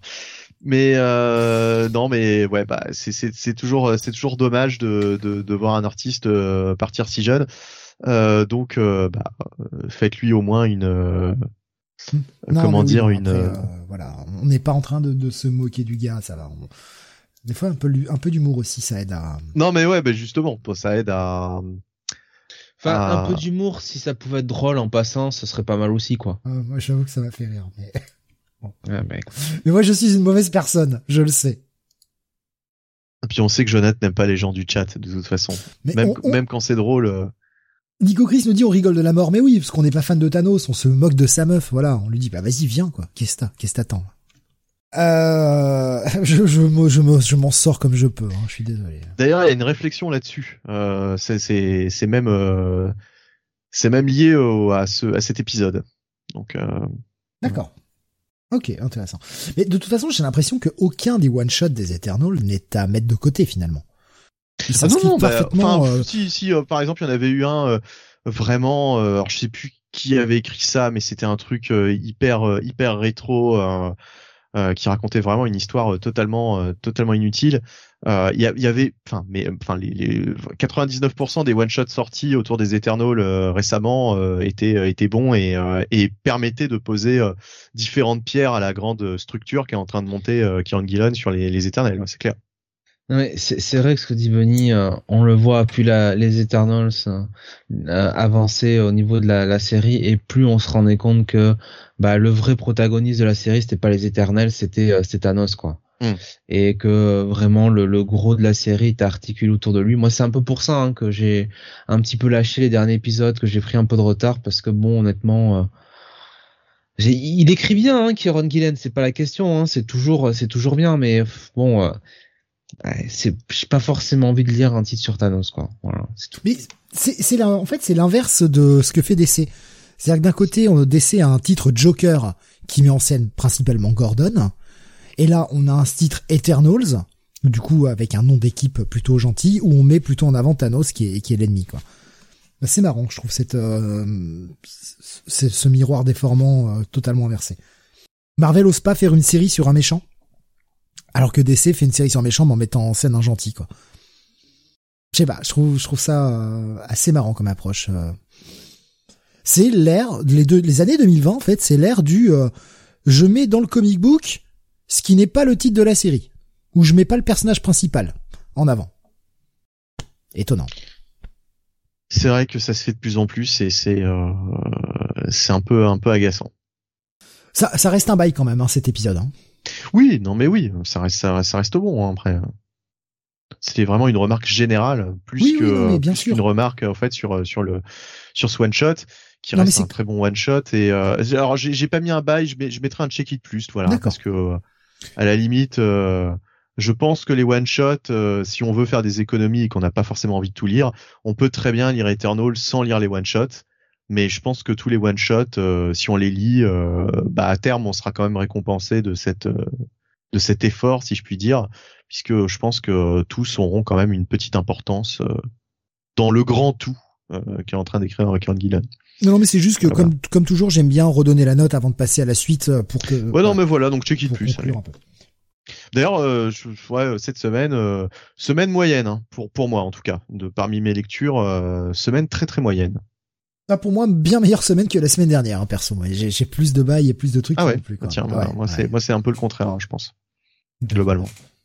Voilà, les, les, les, goûts inversés. Après, lequel a bon goût Bon, vous le savez, évidemment. Bah, on n'a pas forcément lu les mêmes trucs, surtout. N'oubliez pas que euh, si vous vous plaignez, je, je vous banne. Hein, donc, euh, qui a les bons goûts. Voilà. Oui, ça, ça marche comme ça, la menace. À la menace. la, menace c'est d'être banni de Comic City, d'arrêter de faire les podcasts. Oh là là, putain, pauvre de nous. Ah moi je, moi je parlais, je parlais aux auditeurs. Moi je banne du Discord. Moi je suis, un ouf. Moi. Attention. Ah non, parce qu'en plus nous il va pas nous bannir. Hein. Ah non, je vous oblige à cravacher encore. c'est ça, c'est ça notre ban en fait. C'est en cravache jusqu'au bout quoi. Pour la peine, je vous fais faire des rétro-reviews de Millie the Model. Allez hop. Allez hop, on va rajouter des autres émissions. Tiens, moi. Joker versus The Mask. Hein. Finalement, finalement, j'ai un petit extra, là, sur ce, pour son point du temps, là. Tiens, on se refait une petite émission, là. Mais le problème, c'est que les rétro-reviews, on va devoir finir par les faire comme ça. On va pas avoir le choix. Bref, on verra. Alors, on va voir comment on organise les choses. Euh, non, on, on organise rien. Hein. Oui. On va continuer avec ah. Alors, est-ce que tu l'as lu, Benny, celui-là? Non, tu l'as pas lu. Le Nightwing 90. Ah, Jonathan. J'avoue que je l'ai, je l'ai pris. Euh, je l'ai pris pour moi. J'étais un peu salaud, je me le suis gardé. Euh, je t'ai laissé le, le prochain. Mais on va en parler. Le prochain? Euh, le ah oui, bah ça va. Il y a pire quand même. Ah oui, oui. Ce, ce, ce qu'on m'a laissé euh, est pire. Bah, tu veux prendre. Fallait faire des choix. Fallait faire des choix, Benny. Je suis désolé. Euh, c'est écrit par Tom Taylor, dessiné par Geraldo Borges, euh, ancré par Adriano Lucas. Saint Geraldo Borges, qui dans sa mise en scène euh, nous a bien euh, fait le. Déjà me bouffer le nom du dessinateur, merde. Régulier, enfin celui qu'on aime sur Nightwing. Bruno Redondo. Bruno Redondo, merci. avec avec une construction pareil avec plein de, vous savez, l'action qui continue entre les cases, etc. Il, il s'est vraiment inscrit dans le moule, Gerardo Borges, il a bien fait le taf. Franchement, l'épisode, je l'ai trouvé... Hormis le visage de Nightwing où je suis pas très fan, je trouvais que dans l'ensemble, c'était solide. Voilà. Enfin, le visage de Dick, plutôt, que le visage de Nightwing, d'ailleurs. Ce qui est intéressant, c'est qu'il a essayé de reprendre un peu la même charte graphique parce que tu le vois notamment sur les cheveux, la manière que Bruno Redondo a de faire ses petites mèches, comme il fait. Il a essayé de la, il a essayé de les refaire quoi. C'est vrai. Euh, dans cet épisode, eh bien, on reprend. Alors là, euh, là, on repart en direct sur les véritables affaires à Blue Demon avec un, eh bien, un blockbuster qui veut buter euh, Dick Grayson et qui a fait appel à une une tueuse à gages mercenaire qui emploie des méthodes très musclées. Et on va avoir, eh bien, le bâtiment dans lequel vit Dick Grayson et qui aide aussi à qu'il avait racheté et qui permet d'abriter des familles euh, en difficulté, eh bien se faire euh, totalement exploser. Euh, bon, on a un blockbuster qui dévoilait son plan et bien sûr la sœur de Dick le prévient très vite en mode casse-toi vite de là parce que ton bâtiment il explose. Forcément, il va essayer de sauver un maximum de gens et eh bien comme vous le voyez sur la cover, celui qui va lui venir en aide, alors qu'il l'a pas forcément demandé, hein, mais celui qui va lui venir en aide, eh bien, c'est Wally. Et putain, qu'est-ce que ça fonctionne bien cet épisode. Mmh, ouais. Je suis, euh, je suis vraiment, vraiment très content parce qu'on a un bon tandem entre deux, deux sidekicks qui ont euh, acquis leur, euh, leur rôle, enfin voilà, prépondérant. Et non, j'aime beaucoup quoi. Et puis alors, on a un final que j'ai adoré où on n'oublie pas les, on n'oublie pas le passé euh, hein, de ce qui s'est passé dans Nightwing euh, ces dernières années, donc ça c'est plutôt bien. On a des petites scènes euh, assez touchantes entre les deux, entre les deux amis. Non, franchement, j'ai trouvé ça cool. Et puis on voit, enfin, on a Blue Devon, quoi. On est à Blue Devon et le, plot avance, putain. Voilà. Qu'est-ce que tu veux rajouter, Jonathan, sur ce, sur ce titre? Ben, en fait, voilà, c'était ce ce que je voulais voir euh, quand il avait fait le titre sur Superman, moi j'ai, enfin avec Superman, n'importe quoi, avec euh, avec John. Euh, moi, ça me gêne pas si tu veux qu'on fasse un crossover entre Nightwing et, Flash ou enfin d'autres personnages, d'autres personnages de DC. ça me, ça me, ça ne me gêne absolument pas dans la mesure où ça reste quand même dans le cadre de l'intrigue générale de, de Blue Devon et que au moins sur quelques pages euh, Tom Taylor fasse quand même l'effort de euh, euh, de développer l'intrigue de Blue Devon et se contente pas simplement de faire un peu de la guimauve avec les retrouvailles entre les les vieux amis, les familles, les discours un peu voilà bref. les discours à de rose. Non là vraiment clairement ok il y a Voili qui qui vient aider qui vient aider Dick mais euh, c'est plus euh, finalement plus qu'un crossover en réalité en tout cas sur ce titre c'est Voili qui vient faire un featuring c'est ça qui est un peu un personnage secondaire euh, de cet épisode de, de Nightwing comme Tim Drake a pu l'être à un moment donné souvenez-vous donc ça c'est intéressant. Et puis euh, et puis voilà, on voit aussi euh, Barbara hein, qui continue toujours d'avoir un rôle euh, un rôle important dans saint Ring. Et effectivement, il y a quand même malgré tout ce final qui fait appel à la continuité sur sur Nightwing.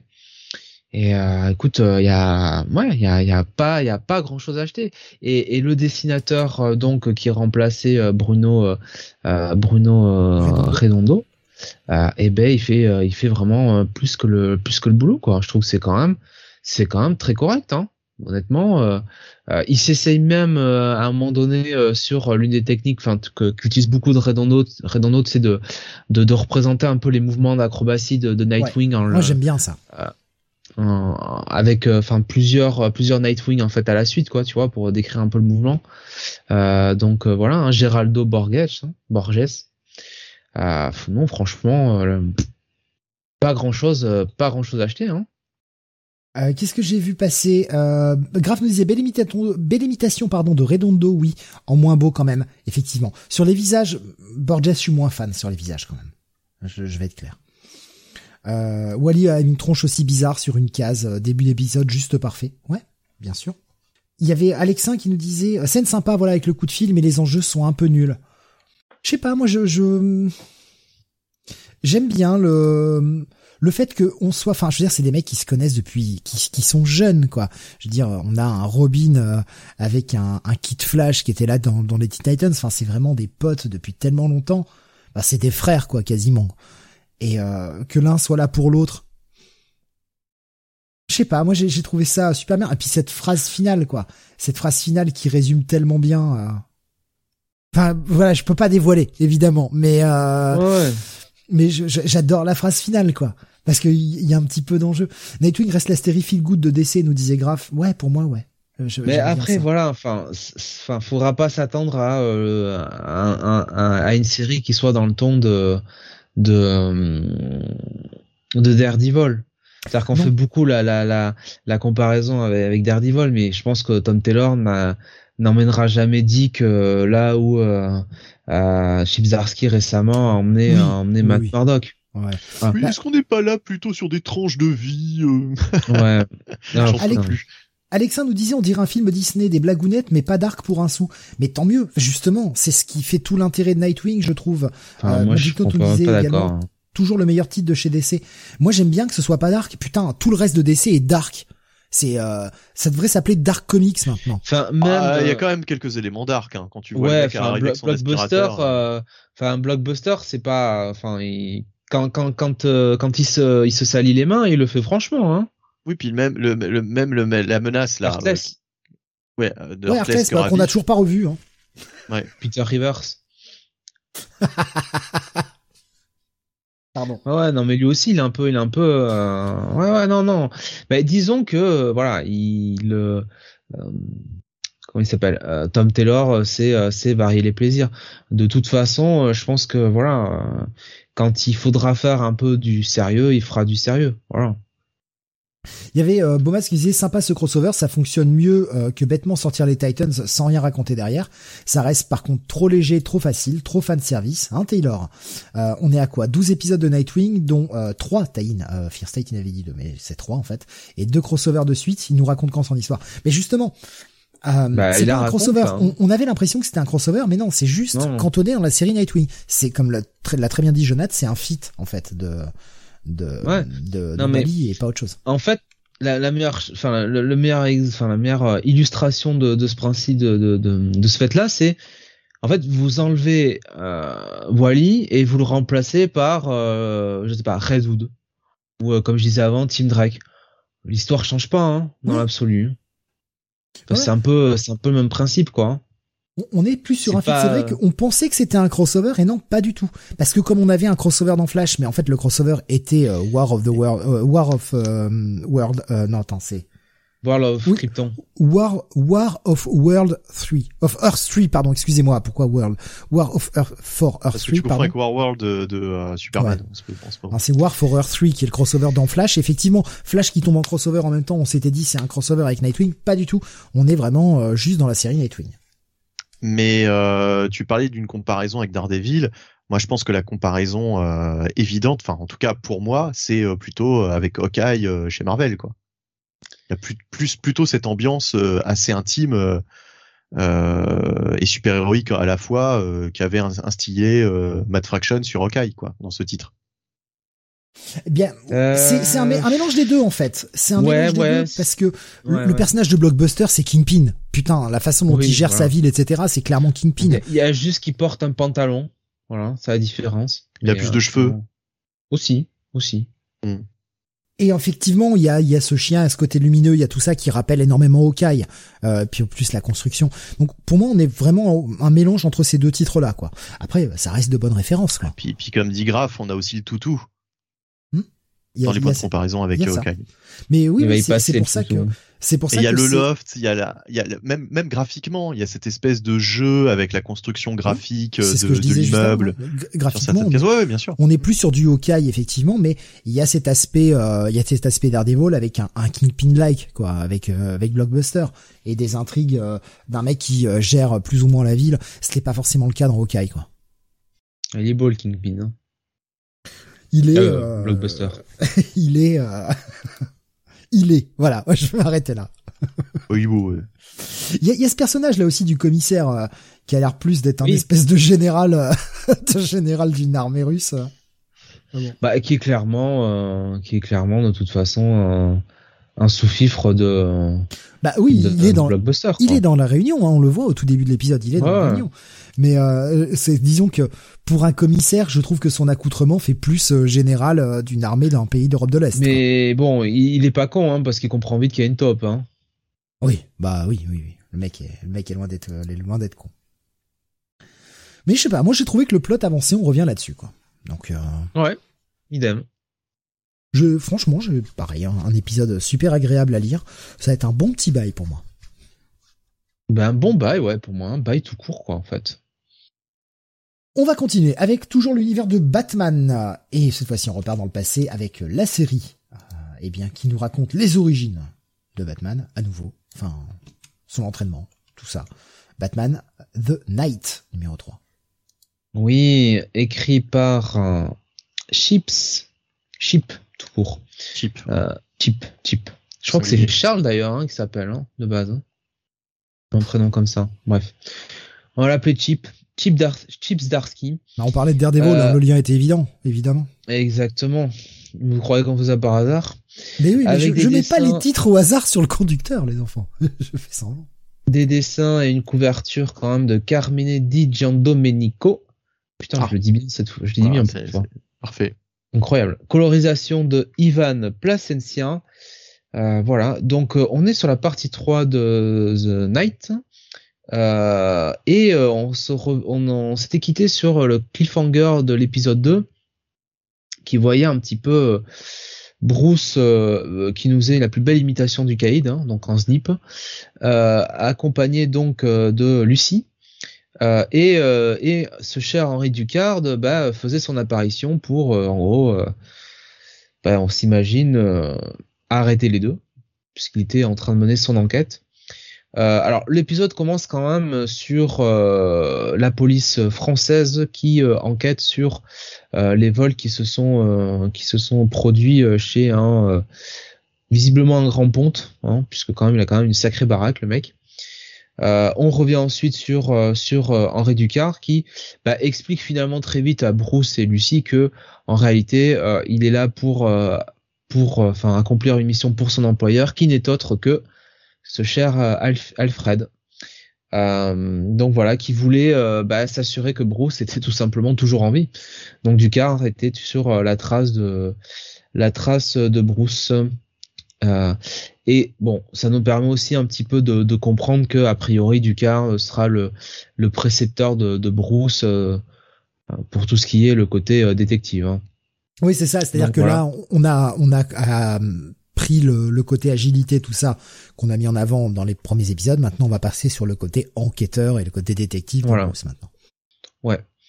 Euh, et, et donc, on comprend aussi que bah, Lucie euh, et Bruce, euh, enfin euh, le casque qu'ils avaient fait l'épisode précédent, ils l'ont pas fait chez n'importe qui puisqu'ils l'ont fait tout simplement chez ce fameux serial killer qui qui terrorise un petit peu les, les rues de, de, Paris et du reste sur lequel avait enquêté un petit peu Ducard hein, dans l'épisode précédent. Enfin, il avait été invité en tant que avait invité sur le sur la scène de crime par par la police.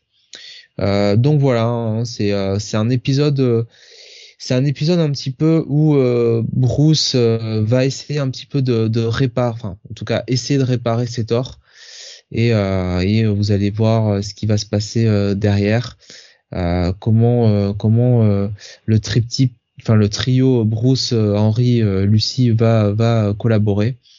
donc voilà, c'est un épisode c'est un épisode qui fait quand même bien avancer euh, malgré tout euh, l'intrigue.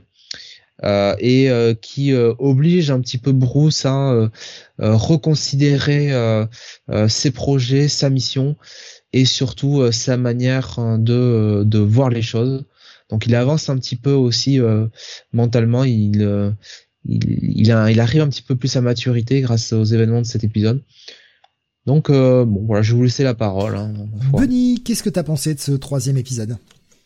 Bah, J'avais beaucoup aimé le deuxième et euh, là j'avoue que le troisième a un peu euh, pas refroidi mais euh, m'a beaucoup moins entraîné que le, le, second. J'ai trouvé, euh, j'arrivais pas à retrouver le, le ton, euh, le l'énergie que que Zdarsky avait réussi à insuffler dans le dans le dans le, dans le second épisode. Euh, c'était pas inintéressant, mais j'avais vraiment l'impression de lire un épisode justement un peu plus, comment dire, euh, qui était un peu plus une parenthèse qu'autre chose. Quoi, j'ai pas l'impression que ça a fait vachement avancer les choses cet épisode. puisqu'au fait, bon, effectivement, on part totalement sur cette intrigue du du du du, du, psychopathe dont ils font le, dont ils croisent la route euh, un peu par inadvertance, hein, euh, comme de par hasard, hein, j'ai envie de dire. Euh, mais c'était sympathique, mais franchement, franchement pas pas pas mémorable quoi. voilà, je, je bon. heureusement, on va on va partir sur autre chose pour la prochaine partie, puisque disons que cette intrigue aura une résolution dans cet épisode. Euh, voilà, bon, je, trouve ça sympathique, mais, mais sans plus. Quoi, ça m'a pas bluffé, quoi, cet épisode. Il y a, hum, alors, je, je regarde rapidement les réactions. Euh, Graf nous dit très bon épisode pour moi. Je n'ai pas décroché une seconde, une narration bien dense et un découpage top. Pour moi, le meilleur épisode de la mini pour le moment. Et Alfred, ah Alfred. Euh, il y avait euh, par contre des, des, messages un peu de un peu moins séduits par cet épisode. Magic Toad nous disait j'ai vraiment du mal à accrocher. Batman The Night, un ado de plus dans le Batworld. Euh, Alexandre disait ça me fait mal, mais d'accord avec Bunny. Je reste sur le numéro 1 qui était meilleur pour moi. Pourquoi ça, pourquoi ça, fait, mal, Merde. c'est plutôt à Bunny que ça devrait faire mal. Moi, je pense que c'est par rapport au fait que la série euh, ouais, bah, n'est pas n'est pas aussi bonne. Oui, voilà. Ouais. Pour, pour du Zdarsky, euh, du Zdarsky, c'est vrai qu'on pouvait s'attendre un petit peu, un, petit peu mieux. Moi, c'est vraiment les, les montagnes russes. C'est-à-dire le premier, j'étais pas spécialement convaincu. J'avais vraiment aimé le deuxième parce que je trouvais qu'on avait un Bruce sympathique justement. Ça, je redécouvrais Bruce Wayne.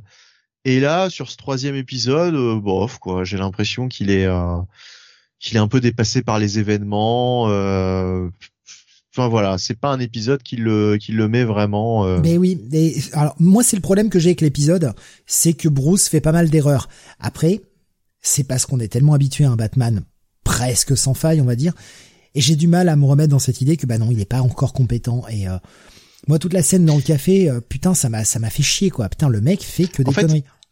En fait, j'ai du mal à, autant dans le deuxième épisode. du café, elle est euh, autant, un peu trop autant dans le deuxième épisode autant dans le deuxième épisode, je reconnaissais Bruce, autant là, justement, justement, j'avais ce problème de, j'avais du mal à me faire à l'idée que ce jeune homme, c'est Bruce Wayne, quoi. Tu vois ce que je veux dire? Je, je hmm. voilà, je, trouvais que euh, la, caractérisation de Bruce dans cet épisode euh, me faisait même oublier que j'avais affaire à, au, personnage qui deviendra Batman, quoi.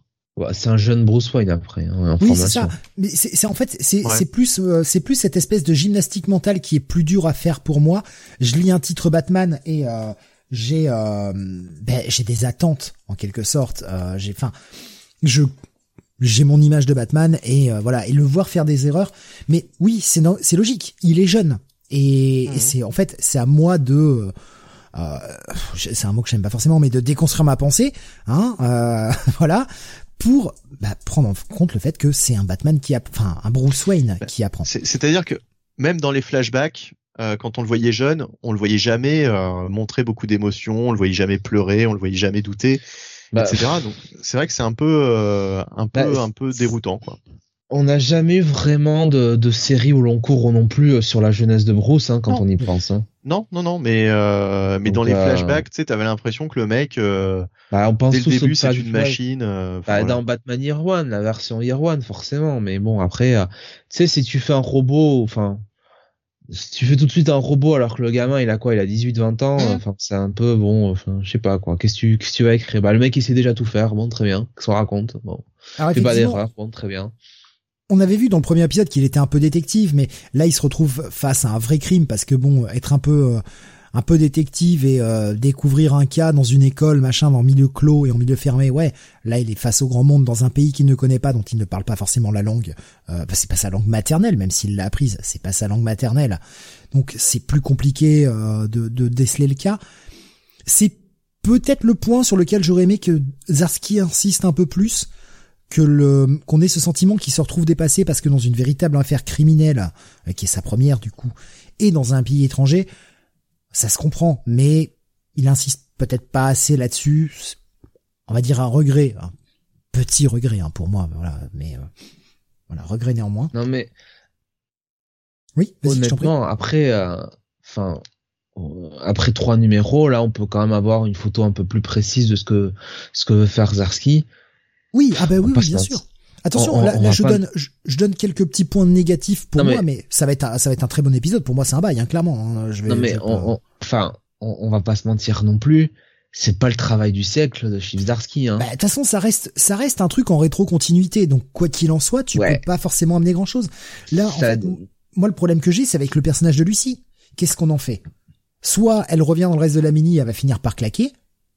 Soit on va nous dire que Batman the Night est véritablement en continuité et donc Zarski l'utilisera dans son run. Mais moi je pense pour la première solution. Je sais pas si elle oui oui va la faire claquer sans doute. Bon. C'est pas enfin c'est pas son travail le plus inspiré quoi. Honnêtement. Euh, euh, il y, a, y a Alexin qui disait il était censé être intelligent de base, euh, qu'il n'est pas la technique d'accord, mais là il est vraiment neuneux.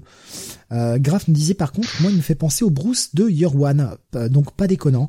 En fait le mec se retrouve quand même face à un serial killer, c'est pas rien. Ouais ouais, non mais attends, il a... Vas-y, je t'en prie, Jonathan, je t'en prie. Non mais il a, il a, il est censé avoir quoi, 18-20 ans là-dedans? Ouais, à peine. Ouais. ouais.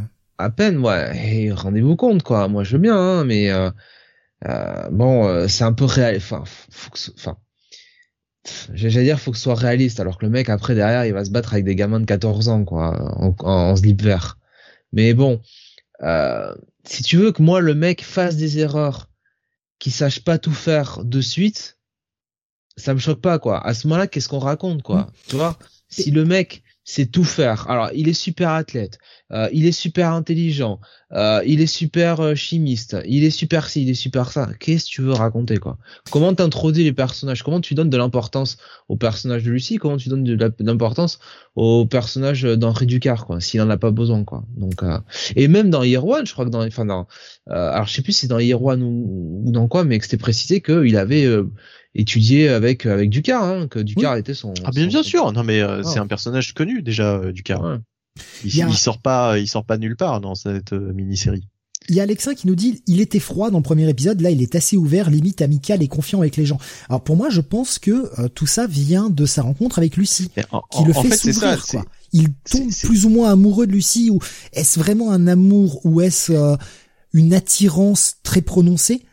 Euh, à la fois professeur, à la fois un peu grande sœur de substitution et euh, potentiel euh, love interest. Il a un peu le fétichiste, le fétiche de, de la prof, hein, voilà quand même. Hein. Et, et, je pense que ça, ça le fait s'ouvrir et il se rend compte que du coup il est, il se laisse tellement guider par elle qu'il qu'il en change. Pour moi, c'est en filigrane dans la, la narration de Zarski et J'aime bien le fait qu'il aille pas trop avec gros sabots là-dessus. Enfin, moi, c'est comme ça que je l'ai compris. Après, je peux me tromper, hein, encore une fois. Hein. Allez-y, hein, si vous voulez euh, donner votre avis. Euh. Non, mais euh, moi, moi, ça me pose pas de problème le fait qu'effectivement ce soit pas un génie et que et qu'il soit pas, comment dire, un, soldat dès le début.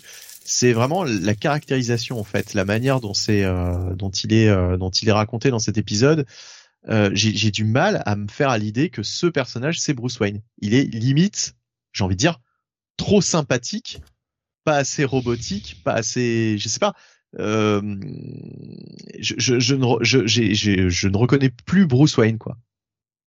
Euh, Alexandre dit j'espère qu'il y aura un peu d'embrouille, voir Lucie en traîtresse avec Ducar. Pourquoi pas? Bah, J'espère, j'espère qu'on reverra ce personnage de Lucie parce que franchement c'était un personnage qui pouvait être intéressant.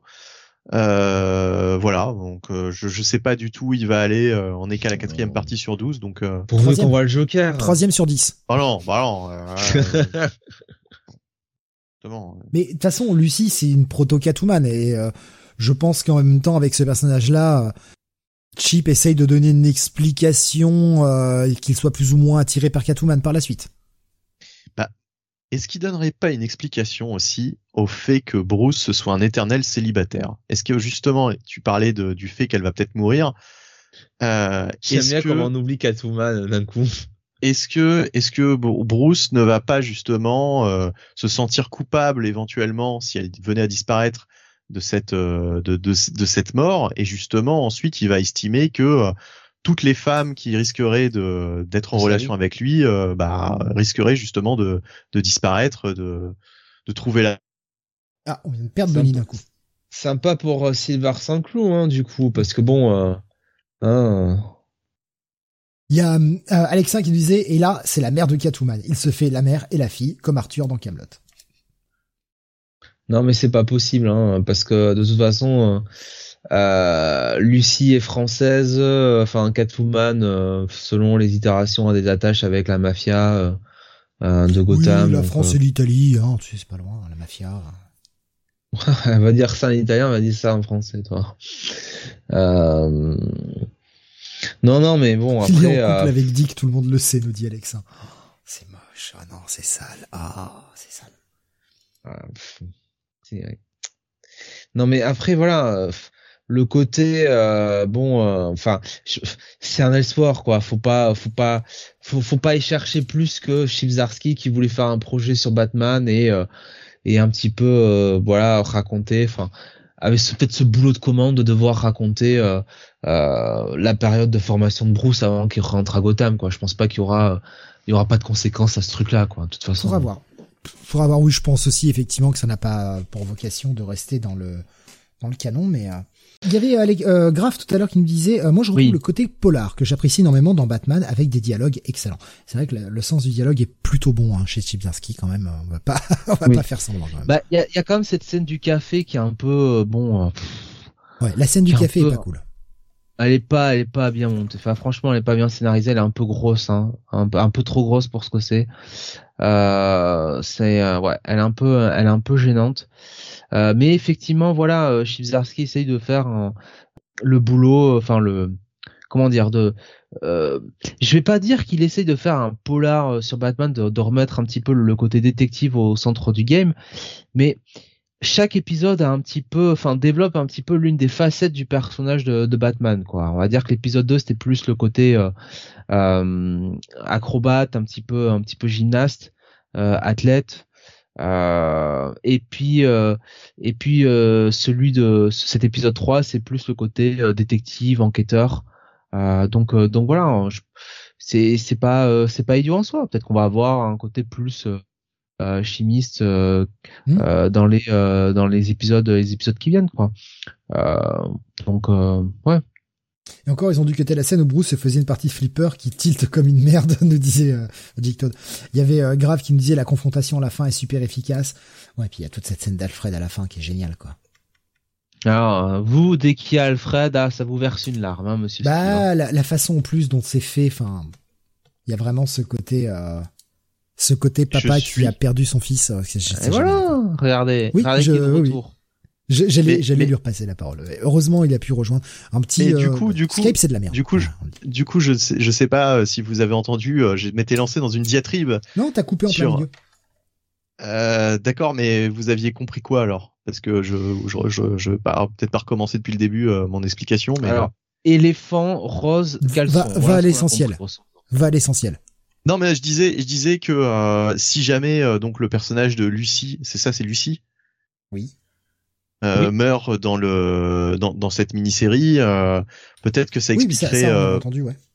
D'accord, ok. Bon bah bah voilà, bah, grosso modo, euh, c'était ce que j'étais en train de dire euh, quand quand j'ai été coupé. donc ce serait intéressant par rapport à la.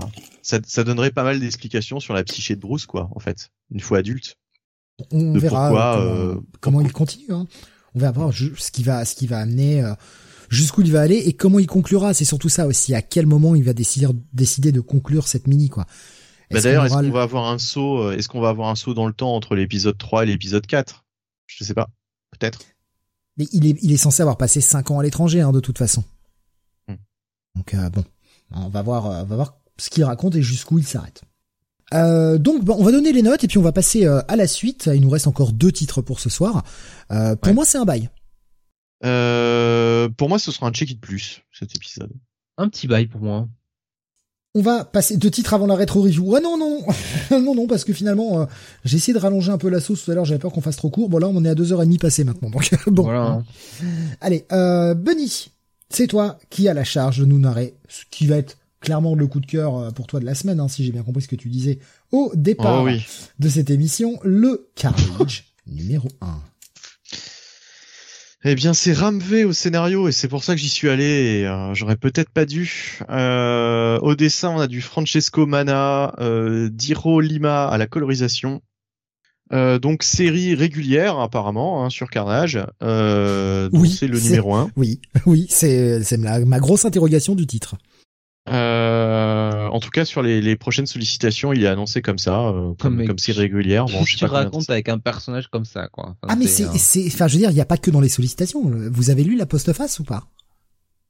Oui, que en gros, euh, il avait fait ce titre pour rendre hommage euh, à sa grand-mère qui était décédée euh, parce qu'elle lui rappelait des, Bon, elle vous- lui vous racontait vous des contes lisez jamais, euh, les d'Andersen. Vous lisez jamais les postfaces, mais oui, c'est une série régulière. Clairement. Oui, bah, c'est ce que c'est ce que j'ai c'est ce Oui, que j'ai lu aussi, euh, mais euh, Et, et c'est, c'est ce que je te, je confirme. Je comprends pas quoi. Je comprends pas comment tu fais une, ré- une série régulière sur Carnage et d'autant plus avec Mais ce qui va acheter là-dedans quoi. Non, mais alors, Qui je, va je, acheter ça, quoi? je- je- je- j'irai plus loin, Steve. Je ne comprends pas comment tu fais même un seul numéro sur Carnage, parce que ce numéro-là, je suis désolé, mais qu'est-ce que ça raconte? Bah alors, ça raconte effectivement, euh, il y a des meurtres, voilà, des meurtres euh, voilà. très violents, et il y a un enquêteur. Euh, dont j'ai oublié le nom, encore une fois, hein, les, les noms des personnages, euh, surtout les hein. personnages. On va l'appeler. Jean-Pierre. Et euh, non, mais enfin bon, voilà, il y a un enquêteur qu'on va retrouver dans à plusieurs reprises dans cet épisode, qui enquête sur une série de meurtres très violents. D'ailleurs, ça me barbe parce que, enfin, c'est, il y a une espèce de surenchère de la violence en ce moment dans certains comics. Et puis, je, je, enfin, je, je vois même pas l'intérêt là. Euh, voilà, euh, donc euh, bon. Euh, euh, c'est pas c'est pas c'est pas passionnant et on va retrouver donc cette Shade. espèce de Shane bah en plus Shade, ça, Shade. Shade, Shade. Ah oui, bah oui, c'est vrai, oui. En plus, il a le, il a le nom d'un, d'un personnage de DC Comics, donc euh, effectivement, Shade, euh, le détective Shade, euh, qui enquête sur une série de meurtres euh, absolument, bah à la, à la Seven, quoi, on va dire, une espèce de, avec des, des mises en scène macabres John Et- Shade. et euh, Plutôt, plutôt au personnage de qui, re- qui ressemblerait à ce que faisait le personnage de Muse dans le, le run de Daredevil Exactement, de, voilà. de Charles Soule. Exactement. Et, et je pensais qu'il faisait référence à ça, mais en fait non, pas du tout. Il l'appelle simplement l'artiste. Euh, Ouais. Donc euh, je pense pas qu'il. Sans le fasse- génie créatif de Muse, hein, quand même. Hein. Le Hmm. génie créatif de Muse. Hein. Bah là, il y a, il y a- je- voilà, il y a des mises en scène macabres, euh, un petit peu à la, à la, à la Seven, euh, avec des papillons. Enfin, je vous laisse découvrir le truc.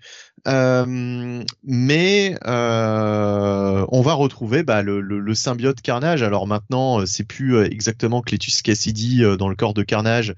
C'est son esprit qui avait été euh, euh, absorbé par le Codex. Alors je sais plus exactement hein, euh, Ah, même pas. l'extrême biote. Même pas. Il est Cletus Cassidy est mort et le symbiote vit seul. Voilà. Mais, de toute façon, l'esprit de Cletus Cassidy euh, est dans le dans le le le, le, le symbiote Non, non. quoi. Non, non. Bah, non, le symbiote qui- est indépendant. D'accord. Ok. Non, je, je croyais que, enfin, j'avais cru comprendre ça dans le dans le dans le dans le petit Alors, résumé. il a euh. peut-être absorbé la psyché, si tu veux. Alors, toute imaginons, personne, il a toute personne qui a été symbiotisée dans le codex de toute façon, mais euh, Mhm. il est totalement indépendant de de Cletus quoi. Mais ça m'a même posé un problème, hein, parce que je me suis dit, bon, il, il laisse entendre qu'en gros, il était déjà une, euh, une entité euh, existante d'elle-même quand euh, il a fusionné pour la première fois avec Letus. Or, bah, dis-moi si je me trompe, mais Carnage, il est créé à la base de Venom, non? Ouais, ouais, c'est un Donc, morceau de Venom. donc Carnage, enfin, je veux dire, enfin, en fait, Carnage pour pour pour exister, il a plus, enfin, il s'est plus développé grâce à Cletus Cassidy finalement que le contraire, quoi. Enfin, si on, euh, Ouais, ouais. Parce Ouais. que là, euh, écrit comme c'est, t'as l'impression que Carnage c'était déjà une, une entité, euh, si tu veux, qui existait. Oui, bah après années, dans le run de Kate, ça a remis euh, les choses en perspective et ça a un petit peu changé les origines de Carnage et de Venom, hein, clairement. Oui. De toute façon, ça ça a vraiment changé, ça a modifié la comment dire, la mythologie des symbiotes et ça l'a complexifié. Alors, en, bien ou en mal, à chacun de voir. Hein. Personnellement, pour ce qui est de Venom, j'ai trouvé ça bien. Par contre, pour ce qui est de la mythologie autour de Carnage, un personnage qui m'a toujours euh, profondément ennuyé. Euh, déjà qu'il était chiant quand c'était Cletus Cassidy, là j'ai envie de dire euh, le symbiote tout seul, le symbiote Carnage, c'est encore encore plus chiant quoi. Et donc bah, évidemment on va retrouver hein, ce symbiote au cours de au cours de l'histoire puisqu'il va être attiré par la piste d'un d'un meurtrier, hein, d'un serial killer. Ce que, ce que tu as oublié de préciser, c'est que ce fameux euh, serial killer laisse à chaque fois le symbole. Des indices, ouais. Le, toujours le même symbole, et c'est pour ça qu'on sait que c'est le même serial killer, euh, qui est en fait le, symbole du King Black, le symbole, euh, cette espèce de spirale. espèce de, voilà. bah, la Dreamcast, quoi. voilà, il laisse le symbole de la Dreamcast. Euh, on va dire ça comme ça. Hein. Quand on est geek, euh, on ne se refait pas. Euh, ouais, enfin oui, bah le, le l'espèce de l'espèce de symbole, comme tu dis, euh, qui est très reconnaissable, hein, euh, qu'on a vu dans King in Black, qu'on a vu dans King in Black, pardon. Oui, King in Black. bon. C'est la version de Joey's Apartment, ça. Voilà. donc et effectivement, forcément, bah ça va attirer le le, le, le symbiote Carnage. Je vais pas en dire plus parce que de toute façon, il n'y a pas grand chose à dire hein, sur cette intrigue. Mais, mais honnêtement, j'ai lu ça, je me suis dit putain, c'est, c'est long, il se passe pas grand chose. Enfin, j'ai trouvé ça très très chiant. Euh. C'est ouais, on s'en fout quoi. C'est, c'est juste pas intéressant. Mais Franchement, c'est. Moi, autant le plot du, du détective. Oui.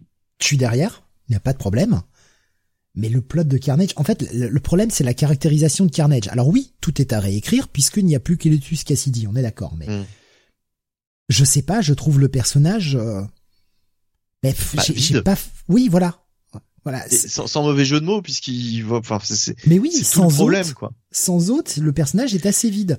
Alors ça suit ce qu'on avait eu dans le Kilo One Shot Carnage qu'on a chroniqué il y a il y a quelques semaines là, où on avait euh, un moment où il, était en prison et euh, il allait choper Hydroman. Il a fait d'Hydroman une espèce de version euh, pervertie du de, des crimes que fait le, le serial killer. Mais non mais le problème majeur, c'est ce qu'on expliquait euh, quand il y avait le numéro 0 là ou je ne sais mhm. quoi. Euh, le problème majeur, c'est que c'est une série dont le protagoniste c'est Carnage. Donc l'antagoniste et le protagoniste en même temps quoi. bah en fait là le, le, protagoniste principal euh, très clairement ça va être le flic, ça va ah, être Shade.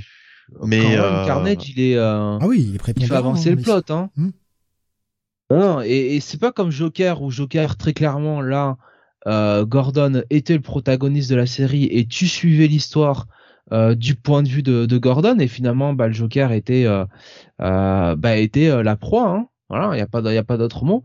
Là vraiment, alors oui, je te rejoins Benny. Euh, le détective a quand même John Shade énormément d'importance et on a bien compris que ce serait lui euh, qui serait sur la piste de, de, Carnage, mais on a quand même une grosse partie d'épisode qui est autour de Carnage et il faut passer ces pages et ces pages avec les délires de Carnage et on en a rien à foutre quoi. Mm. Ouais ouais ouais. On... Ouais, ouais, on voit, on voit la, la, la, la psyché de Carnage euh, et effectivement on en a rien à foutre.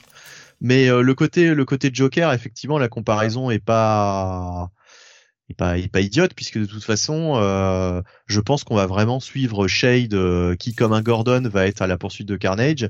Sauf que entre nous, Carnage et Gordon, Carnage et Gordon, Joker et Gordon, c'est quand même un, un, tandem plus intéressant que Carnage et ce détective Shade, quoi. Ce détective Shade, on le découvre. Il y aura peut-être des choses intéressantes à écrire dessus.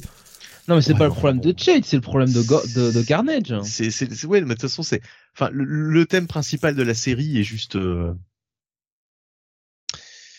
pas juste pas intéressant, quoi. Je, je, moi, je franchement, je suis pas du tout rentré dans cette En fait, le problème, c'est que tu peux suspendre ton incrédulité quand c'est Gordon qui essaye de, de rattraper euh, euh, le Joker et les nains volants euh, en tricycle. Mais quand c'est euh, le détective Shade avec ses petits bras qui va essayer de courir après Carnage, mais qui y croit, sans déconner, qui croit que, enfin voilà, il va réussir à trouver sa trace, il va le trouver, il va faire quoi? C'est tu vois ce veux dire? On est face d'un côté, on est face à un Joker qui n'a pas de pouvoir, et là, on est face à une entité euh, extraterrestre, euh, même si elle est née sur Terre pour Carnage, on est face à une identité extraterrestre qui a des pouvoirs incroyables, quoi. Oui, puis même la caractérisation du Joker est beaucoup plus intéressante que, euh, enfin là, qu'est-ce que tu, qu'est-ce que tu vas raconter effectivement Là, avec tu Carnage? peux, tu peux tout raconter puisqu'il y a tout à réécrire avec sa nouvelle psyché. Hmm. Et puis, et puis Carnage, en plus, c'est une version euh, surcheatée de Carnage, en plus, parce que Ouais. euh, on comprend qu'il est capable, le mec, de démoléculariser les gens, quoi. Enfin, t'es un- Et puis alors euh, le, le- la, la cerise sur le gâteau, hein, euh, il va falloir en parler aussi. Il y a ce backup euh, de David Michelini qui Ouais, est alors ça, là c'est- du fumé, Ça, fumer la moquette. euh. Ouais, mais là c'est pour, euh, là, Non, c'est mais pour là- le là- symbole. là, c'est- Là, là- ouais, non, mais là, le, le- et malheureusement, Ron Lim aussi au dessin. Alors, Ron Lim, il a changé son style. Il a fait un style plus cartoony euh, que ce qu'il faisait avant. Et personnellement, je suis pas fan. Je préférais l'ancien Ron Lim. Bah, rega- regardez Ron Lim sur euh, Silver Surfer Rebirth, quoi. Euh, bah, c'est beaucoup mieux, j'imagine. Ah bah oui, oui, oui. Oui, bah oui, parce que là, là, là, il là, a fait ces Lim, pages-là, il a fait ces pages-là en vitesse. On lui a demandé huit pages vite fait, euh, les fonds sont vides, y a rien. Enfin, C'est pour c'est- payer les impôts, quoi. Mais euh, Roberto, euh, Roberto Poggi est à la à l'ancrage. Euh, alors peut-être que c'est ça aussi qui change le truc, quoi. Mais enfin, je pense pas. hein. Là, il a vraiment pris un, un style beaucoup plus cartoony. Mais David Michelini, enfin, qu'est-ce que c'est que cette histoire, quoi? Avec un avec un gosse. euh, alors, on parlait du rouquin insupportable dans Detective Comics, mais alors là, là, là, il a là, pas, là, il, là, là, il bat tout, là. Là, mais, là, mais il- le pire, c'est la chute de l'épisode, quoi. mais oui, la, chute. Si, si, enfin, si on cherche une morale à ce- cet épisode, je veux dire, c'est juste pas possible, quoi. Mais Le avec un personnage comme Carnage, ça marche pas. Ça aurait été Venom encore, je te dis, Hmm. pourquoi pas. Mais avec Carnage, ça marche jamais, ce Mais- fin d'épisode. Même, même le, même l'auteur lui-même te le dit. Euh, personne ne comprend ce qui s'est passé à la fin. Il te le dit. L'auteur lui-même ne sait pas comment finir son histoire, alors il a dit bon, je m'en fous, j'arrête. Mais c'est Mais oui. même pas ça. mais oui. C'est même pas ça qui m'a gêné. C'est-à-dire que euh, c'est, enfin, c'est l'histoire concrètement d'un d'un gamin qui est en prison, qui se fait maltraiter par d'autres prisonniers et qui va chercher l'aide de Carnage pour les pour les buter. Mais à cause de lui, en fait, il y a euh, des flics innocents qui se font massacrer, etc. Et en plus, c'est enfin ultra violent quand même. Moi, j'aime bien le mec qui passe à travers la grille. Carnage. Oui, non mais voilà, mais euh... Vous remarquerez Enfin, d'ailleurs que seule la première moitié est passée à travers la grille. Ouais, en plus c'est c'est c'est pas c'est pas assumé parce que c'est pas gore. Il y a pas il y a pas une goutte de sang. C'est dit en fait ce qu'il fait. Enfin si il y a il y a une il y a, il y a du sang quand il quand il entrechoque les deux mecs ensemble là, mais c'est tout. Euh, c'est pas spécialement gore, C'est pas, euh, c'est pas du sang, hein, c'est les, les tentacules de Carnage. c'est pas les deux mecs qui explosent l'un contre l'autre? Pas, pas exactement, c'est les Ah, tentacules de Carnage. Si tu regardes, il y a du ouais, noir avec enfin. dessus. Ouais, ouais, ouais, ouais. Mais enfin, franchement, euh, à, à la fin, en gros, euh, le, le, le, le, protagoniste principal, donc le gamin, a, euh, a des regrets. Il se rend compte que c'est pas bien, mais il y a quand même des, des flics qui viennent de, de crever comme des merdes, des flics innocents, quoi, vraiment innocents dans, dans cette histoire. Oui, Déjà, c'est même pour ça même que le gamin a des qui- regrets. oui, mais oui. Mais enfin, je veux dire, c'est- cette histoire est nulle. Elle est complètement nulle. Elle est, elle est mal écrite en plus. Enfin, pauvre David Michelini, quoi. Alors, David Michelini, c'est, pas- non plus un, un auteur euh, qui m'a, enfin, c'était pas non plus extraordinaire. C'est-à-dire, c'était pas forcément le, c'était pas forcément démattéiste, quoi, au, au scénario. Mais quand même, il a fait des trucs, des trucs sympas. Mais alors là, franchement, euh, pff, il est temps de se reposer, hein, de prendre une retraite bien méritée, parce que Enfin, Est-ce que le mec avait envie d'écrire vraiment quelque chose sur Carnage? On lui a proposé un petit chèque pour faire 8 pages. Ah, bon, écoute. Euh, euh, euh, Enfin, c'est l'un des pires backups que j'ai lu euh, depuis euh, depuis très longtemps. Quoi. Euh, ce que nous disait Magic Toad, le meilleur du numéro, c'est l'hommage aux Peanuts de Templeton et euh, Watcher of If, euh, qui est c'est Ouais. Et Horrible, je pense. Oui. Alors, ça, en, ces deux petites cases de strip étaient vraiment cool. L'hommage en général, moi je, je, je regarde jamais, je regarde jamais ces, ces, ce, ce genre de strip parce que bah graphiquement ça me, voilà, Ah, c'était- franchement, c'était cool, c'était des bons hommages. Euh, d'accord. Mais ouais, ouais, je vois ça, ouais, euh, à, Peanuts et compagnie. Mais enfin, honnêtement, mis à part cette page, peut-être à sauver, euh, j'ai trouvé ça très très très très mauvais, hein. non, mais attendez, vraiment attendez. très très mauvais. Vous avez pas lu la postface, donc on va y aller aussi là-dessus. Parce que Mhm. quand même, l'éditeur nous dit oh je suis un grand fan de, de Carnage depuis longtemps, ouais c'est ça ta gueule. Euh, L'histoire que nous a fait Ramvé, non mais ouais tu sais moi, c'est- non mais attends ce genre de con- oui je suis un grand fan. Alors c'est peut-être vrai hein, mais le problème c'est comme on nous le sert à chaque fois, hein, au bout d'un moment, ouais, on, y, on a du mal à y croire. Hein. Ça pour moi Je suis c'est un grand plus fan de discours, Naomi. hein. Plus très discours bien, tu vas en marketing écrire qu'autre chose. 50. Mais euh, le mec nous dit alors tout ça, ça a commencé avec Absolute de Carnage et puis ce qu'il y a eu dans Extreme Carnage, ça va jouer une place là-dedans. Ouais, j'attends de voir. et puis on nous dit attention quand même, hein, tout ça aura des méga répercussions sur le Marvel Universe en général. Mais bien sûr, ouais. Mais bien sûr. J'y crois à mort. Non, hein mais là... vous, pouvez y croire à ça comme croire que moi j'allais me branler avec des orties juste après cette émission. On sait très bien que tu vas le faire. Non, mais un moment, enfin, faut arrêter les conneries, quoi. Enfin, et du papier de verre aussi. Une série comme Carnage qui va avoir des répercussions sur le Marvel Universe. Il va falloir se lever tôt. Hein. Mais quelle, quelle, enfin, quelles conséquences tu peux faire exactement? Enfin. Non, non, mais c'est franchement, euh, même sans ça, euh, même avec les fausses promesses, euh, de toute façon, moi, j'irai pas voir la suite parce que c'est pas intéressant. Non, mais le mec nous dit, que, nous dit que, que Ramvé a un plot incroyable, que oh là là, ça va être génial. Enfin, mais putain, mais arrêtons les conneries, quoi, annuler en 6. Bah déjà, Venom, bon, on se pose des questions, hein. Putain, ouais. Franchement, quand on a quand on a regardé le, planning des prochaines semaines avec Jonathan, on se demandait même si on lirait le Venom 7. Quoi. Euh, ouais, mais je regardais si c'était Lewin qui, l'écrivait. Non, c'est Ramvé. Est-ce qu'on n'aurait pas un peu surestimé Ramvé, nous demande Beaumasque? Si, peut-être. Bah, c'est-à-dire que on l'a bien aimé sur euh, sur Swamp Thing, mais vu qu'on a dormi sur la moitié de la série, euh, bon. beaucoup de gens ont adoré euh, The Savage Shores, que je, bon, je n'ai toujours pas lu, donc je, je vais pas du tout émettre un avis là-dessus. et il a été très bon sur Justice League Dark, etc. Mais ah, c'est bien ça, ça c'est bien. Mais ouais. et, et sur Catwoman aussi, apparemment, son run était pas mal. Mais on le fout sur Venom et sur Carnage. Non mais oui. Qu'est-ce qu'il a raconté là-dessus? C'est mais faire mettez-le mettez-le sur un personnage magique, foutez-lui une série euh, sur une série Elstrom par exemple. Pourquoi pas? Doctor Strange. Oui, Doctor bah Strange. mais là, c'est bon, comme c'est tenu par Jed McKay actuellement. Ouais, bien sûr, on préfère des bons auteurs quand même. Hein. Sur un Ghost Rider, sur un, un, personnage comme ça. Le mec est ah bah bon Ghost Rider, sur tout la relance, c'était, c'était qui sur la relance du coup? Euh, ben merde, j'ai déjà oublié, tiens. C'était bien, d'ailleurs. Daniel oui. Euh, c'était très bien le, le, Ghost Rider. Je, je sais plus qui c'est. Je, vais aller chercher. Putain. Oh là. Et franchement, c'est. Aidez-nous, aidez-nous sur Discord. Benjamin Percy, merci grave. ah, c'était Benjamin Percy, bah comme quoi. il, est, capable de faire des. Merci, non, mais enfin voilà, la, mémoire qui est plus là, quoi. Putain, il est minuit, ça y est, on est déconnecté, quoi. Euh, c'est toute la journée, hein. Ouais, ouais, non, puis euh, les journées de boulot sont longues des fois. Euh, donc bon, pays, c'est pour changer de roue. Vous avez vu la post-face Non, mais ce qui est, ce qui est, euh, ce qui est dingue, c'est que voilà, on, le mec a, montré qu'il savait gérer une équipe, qu'il savait gérer des, des, intrigues un peu magiques, un peu, euh, voilà, dans un monde un peu dark, machin. Mais putain, foutez-le pas sur Venom et sur euh, sur Carnage, quoi. Il y, a, y, a, plein de personnages dans l'univers Marvel qui auraient pu avoir une bonne série avec avec l'univers de, de Ramvé encore Venom, je dis pas parce que euh, Venom c'est derrière quand même tout ça. Et Eddie Brock, ça fait longtemps que euh, c'est un ah, anti-héros. et vu ce qu'a fait euh, ce qu'a fait Donny Cates, donc c'est possible effectivement. Au pire, au pire tu peux tu peux ramener Flash Thompson en Venom. Donc si tu veux, il y a moyen d'écrire une histoire avec ce personnage-là en protagoniste.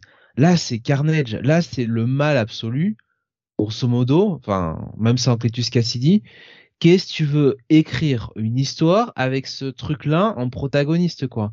Et la seule menace, c'est, c'est un détective privé. Euh, enfin, un inspecteur de police, pardon. Ah, putain, on est bien barré, quoi. je, je l'ai toujours pas lu du coup, donc euh, pareil là aussi, je vais bien me garder d'émettre un, un avis. Mais la série de Jerry Conway euh, sur Carnage, qui avait fait 16 épisodes là, qui est sortie en 2016, a très bonne presse. Donc apparemment, tu peux arriver à écrire quelque chose, mais Là, le problème, c'est que le. Mais non, on s'en fout de ce personnage. Il est surcoté, on s'en fiche. c'est chiant, quoi. Voilà, ils font ça. Très, euh, très décevant. Il y a euh, Alexin qui nous partage aussi une petite photo qui nous dit content pour le Tanyon, il doit avoir des royalties en nous montrant que, eh bien, Punchline a sa figurine pop maintenant. Alors déjà que le personnage est dégueulasse, mais alors là. Le C'est seul truc de bien avec la création de Punchline, c'est que maintenant il y a des gens qui font des cosplays de Punchline. Voilà, c'est tout. Faut arrêter les auteurs avec les chiffres dans leur nom, nous disait Alex. Brian Bendis. Ouais, lui, lui a le, le chiffre le plus haut. Oui, oui. On le savait, nous, Français. On le savait. Euh, Steve m'a convaincu, me disait Magic Toad, je vais les mastiquer avec des orties pour voir. Douce et piquante nuit à tous. Même bonne nuit à toi, Magic Toad, mais je te le déconseille. Hein. Bonne Je te le déconseille. Non, mais vraiment, enfin, c'est euh, entre le, le, le bullshit marketing de fin et euh, bah, ce, ce truc qui euh, pourrait être bien en mini, mais quand tu m'annonces que c'est une ongoing. Alors je sais pas, peut-être que le mec a vraiment un plot. Il y a deux trois idées intéressantes en termes de mort macabre, mais mais est-ce que ça fait vraiment euh, une bonne histoire Non. Voilà. Un tout petit check-it pour ma part. C'est Carnage. Ouais. Genre check-it. Un petit check-it. hein. Ouais. Petit, petit, petit check-it. Bon, moi, je vais sauver pas mal de monde en mettant un pass. Hmm. Ah ben oui, non mais euh, Oh, voilà. ouais, ouais. il y a, il y a pas de il y a pas de de enfin de de, Non, non, de- mais voilà. de hein. chacun chacun donne euh, ce qu'il a envie. Bon, je je lirai le 2 éventuellement si la semaine n'est pas trop chargée, voilà. C'est pour ça que je mets pas un pass direct mais c'est sur la sellette quoi. Allez, le dernier titre. On reste dans le gore avec cette magnifique cover bien sanguinolente de The Crimson Cage numéro 4. Ah, du sang, Oui. du gore et du slip. Eh oui, c'est du catch. Mais du gore bien fait, là. Je trouve bien mise en scène à chaque fois. Ah, il y a des pages qui sont crado. Hein. Euh, comme toujours, alors c'est euh, scénarisé beau, par John dessiné. Lees, dessiné par Alex Cormac, avec une colorisation d'Ashley Cormac. C'est toujours chez Awa. On est à l'avant-dernière partie de cette série hein, qui se passe dans le milieu du catch avec eh bien notre euh, protagoniste principal qui fait plus ou moins un pacte avec des forces maléfiques. Eh bien, pour devenir le numéro un.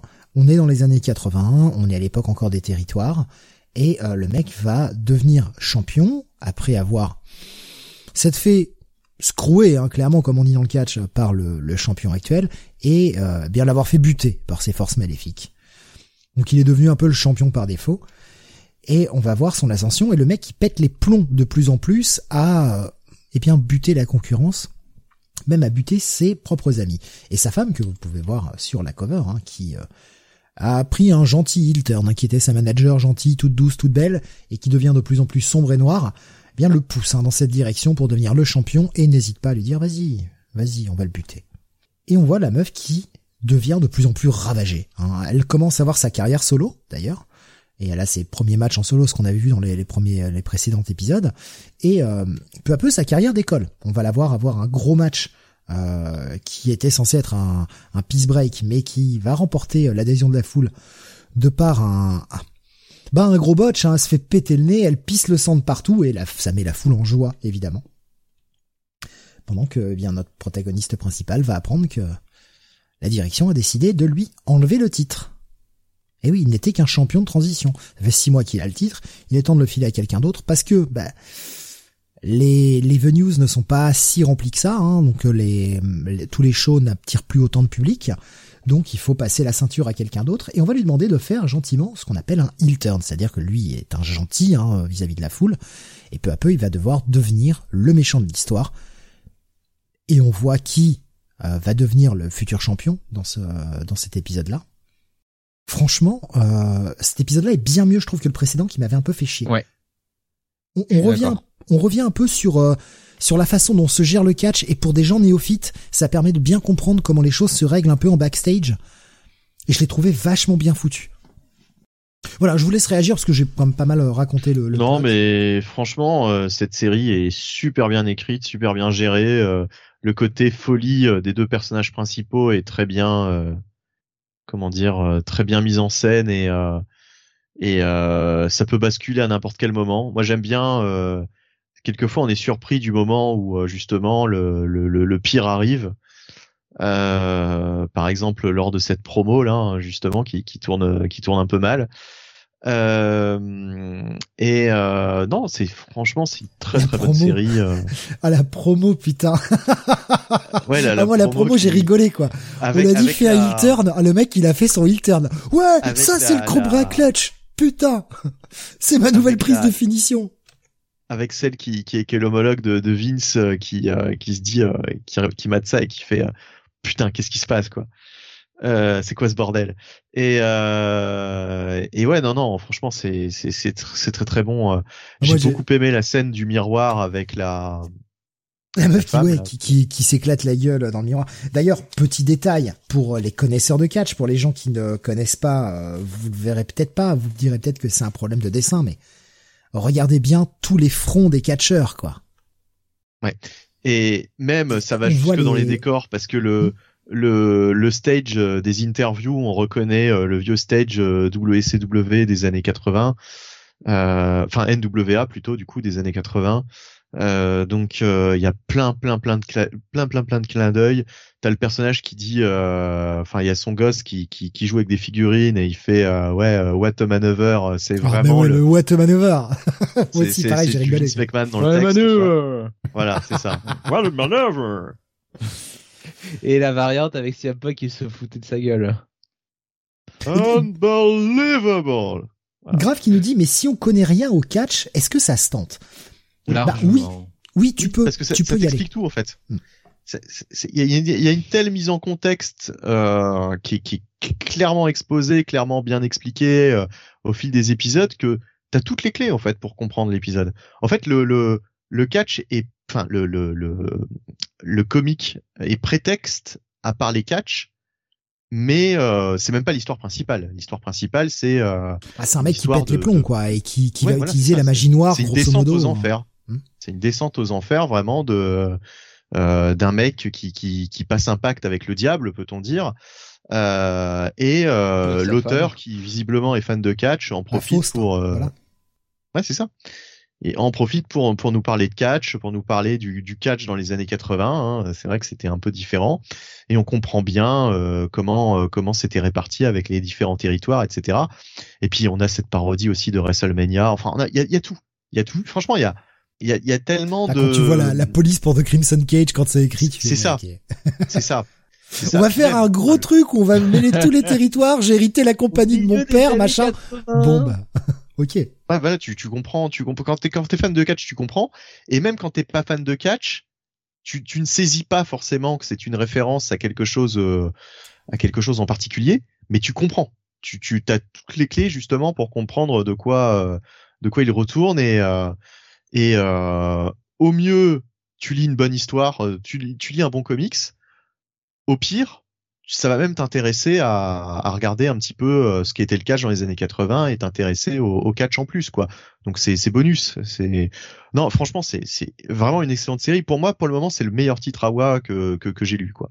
Même euh, j'ai ah, trouvé ça encore plus sur... Je préfère Hotel. En tout cas la première mini parce que ah, là la deuxième me plaît un peu moins. D'accord. Moi, euh, de ce que j'ai lu, j'ai lu Jenny Fenigan là de, de Garcenis qui était sympa. Mais ça reste ça reste du, du, du bon garcénisme mais enfin voilà c'est j'ai pas eu ce côté surprise où là je connaissais pas du tout cet auteur. Et euh, c'est une totale surprise. Enfin c'est c'est vraiment euh, vraiment très très bon c'est c'est le même que Hôtel hein, d'ailleurs. Marjorie euh, oui euh, bah, euh, en plus je devrais penser à Marjolaine voilà ça ça aiderait. Marjolaine Finnegan. Marjorie Finnegan. Ouais. Marjorie Liu oh là là. Mais non Marjorie Bunny il vient de l'écrire. Le mec qui comprend rien. non mais vraiment c'est euh, c'est vraiment bien foutu. Et encore une fois hein, vous n'êtes pas fan de catch.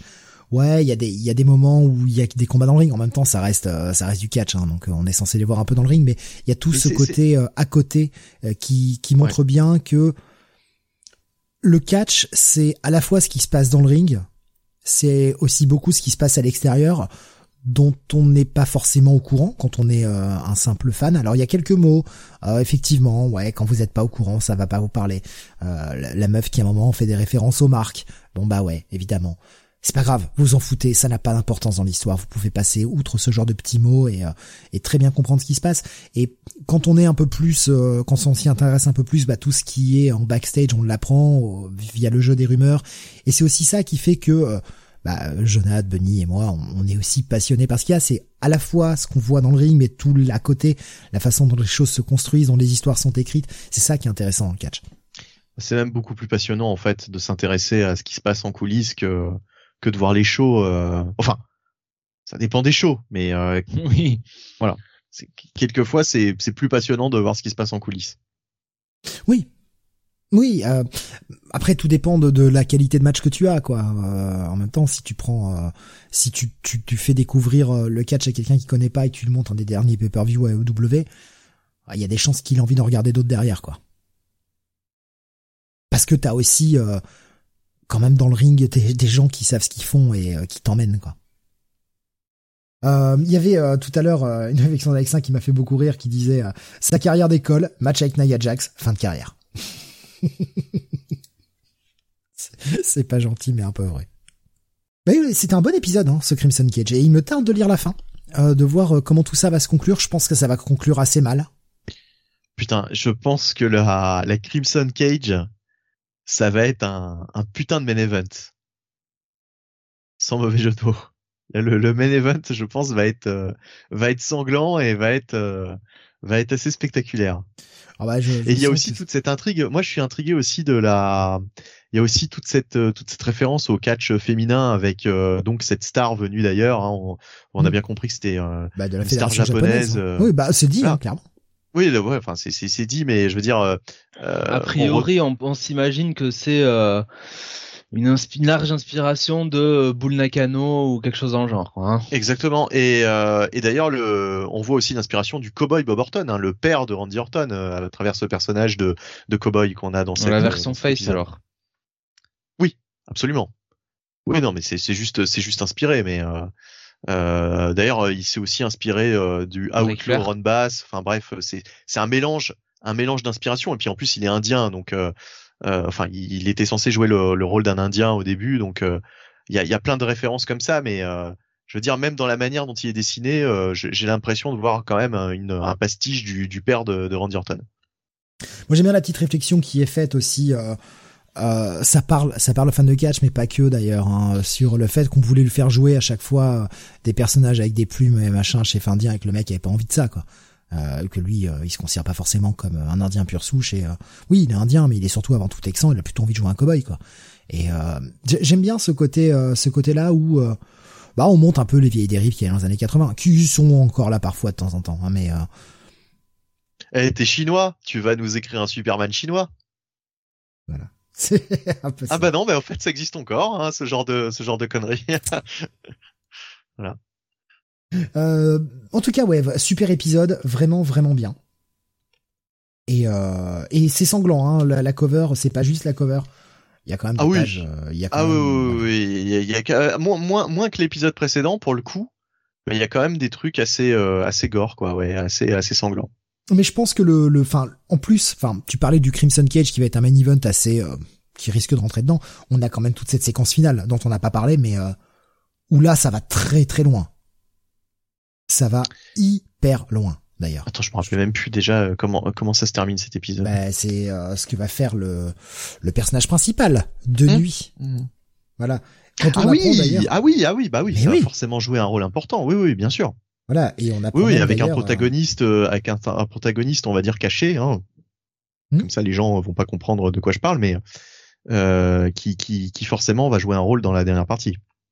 Et on voit d'ailleurs aussi euh, ce que fait euh, un certain catcheur, euh, le fameux Outlaw Emmett Crow, quand il n'est pas booké. Voilà. Et qui était relativement tabou dans les années 80, forcément. C'est vrai, c'est vrai, c'est vrai, c'est vrai. Non, et c'est vrai qu'il y, y, a plein de petites choses comme ça qui sont euh, qui sont là ah, en fait. franchement, c'est très riche. Moi, moi, euh, alors un peu par dépit parce que justement cette semaine, c'était la semaine des check it pour moi, c'était pas terrible. C'est mon coup de cœur de la semaine, quoi. C'est Carnage. Euh, ben attends, je réfléchis quand même à ce qui, à ce qui avait, à ce que j'ai lu d'autres, euh, mais ouais, ouais, je, je, pense vraiment que c'est mon coup de cœur de la semaine. Euh, c'est ce que j'ai lu, je trouve de, de mieux, euh, de mieux écrit, euh, de, ça reste très très bon. voilà, c'est ma meilleure lecture de la semaine en tout cas. Bon masque qui nous disait t'es aveugle, tu vas dessiner Daredevil. C'est déjà arrivé avec Mike Hawthorne. Ou avec euh, avec euh, Camille Loumar Sharma hein, qui euh, ne savait pas représenter Mindy d'une case à l'autre. Euh, Jonathan, ta note pour ce Crimson Cage En bail, hein, très clairement. euh, ba- Ah, pour moi aussi, ouais. Bye pour moi Hmm. aussi. Quant à un éventuel coup de cœur, ouais, je suis assez partagé. Euh, J'ai beaucoup aimé le Batman Superman. Euh, pareil Mhm. pour le Flash, malgré le côté euh, crossover où j'étais pas, la partie crossover m'intéressait moins, mais euh, ce qui se développe pour la série Flash me plaît.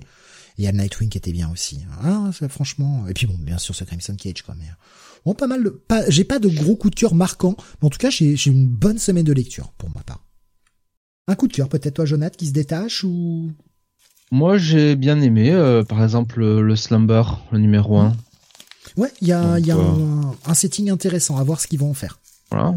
J'ai bien aimé Power Rangers, euh, Nightwing, euh, et effectivement, ouais, Crimson Cage. alors, bon, j'ai pas forcément un titre qui se détache plus qu'un autre, mais non, non, une bonne semaine.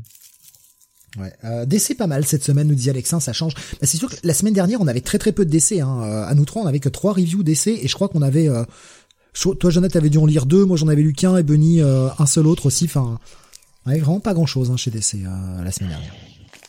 Mais cette, semaine, on avait moins de titres chez Marvel, on avait que quatre, quoi. Et encore, euh, Carnage, on a été tous le lire, pourquoi? Parce que c'était un numéro un, mais... Euh...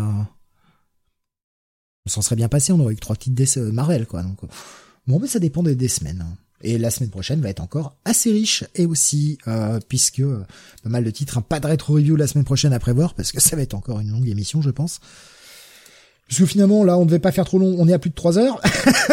bon, on a eu le petit souci technique, mais euh, on est à 3 heures et quart, voilà.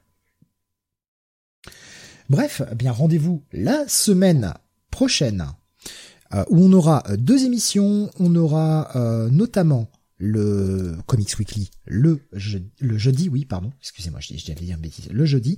Et puis on aura le Manga City aussi euh, vendredi prochain. Parce qu'on ne Oui. pouvait pas le faire euh, demain soir, étant donné que je finis à 23h le boulot, donc c'est un peu tard de commencer euh, à cette heure-là. Euh, Il y avait Grave qui nous demandait euh, quel gros titre la semaine prochaine. Bah, euh, la semaine prochaine, nous avons dans les gros titres le Robin 12, Kingpin numéro 1. le Robin 12, il y aura le euh, X-Daisies of Wolverine, euh, éventuellement que Benny pourra euh, peut-être aller lire. Il y a la fin euh, du Detective Comics, hein, le l'arc euh, l'arc qui vous a euh, bien agité pendant un petit moment. Ouais. Il y a le Action Comics, hein, toujours pour Benny également, la suite de War Worlds.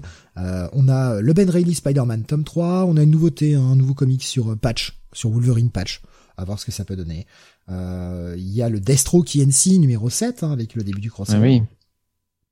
Notamment Electra Black Mais- and Blood. Euh, Il y a le, le- le premier titre, le premier de la mini euh, sur les Rogues, euh, écrit par Joshua Williamson, Ouais. qui sort dans Black Label. Ouais. Non, non, mais il y y a du titre. hein. Et il y a un Godzilla versus The Mighty Morphin Power Rangers pour Jonathan, Eh oui. écrit par Cullen. Bunn. Ah, Wolverine Patch aussi. Ouais, Wolverine Patch, ouais, ça. Plutôt. euh, Demon Days, euh, Blood Feud. Parce que euh, c'était buggé euh, son, sa précédente série. Ah ouais. Ah oui, ah oui, putain, Ouais. j'y étais pas Ouais. non plus. Ah, ouais, j'ai- mis un peu. Ah bah, mis si, quelques- si- quelques si on lit I- X Daisies, en plus, c'est c'est pas faux.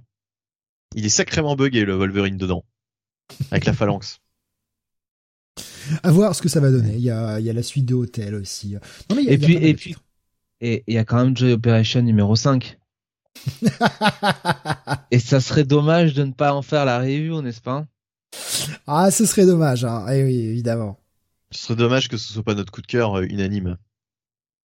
Euh, Oui. Ça, par contre, il y a peu de chance. Euh, là, franchement, pariez pas trop dessus. hein.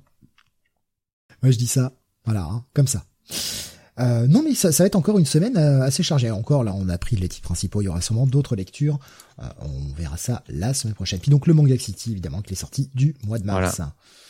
Donc, euh, ça va être encore euh, relativement riche. Et puis, euh, si on a le temps, eh bien, euh, on prépare des petits trucs euh, en à côté, euh, notamment un, un Rock City, j'aimerais bien euh, en faire un autre, parce que j'en ai pas fait déjà depuis euh, quelques mois. J'en ai fait juste un en début d'année ou fin d'année dernière, j'ai un doute d'ailleurs. Je crois que c'était en, en début d'année.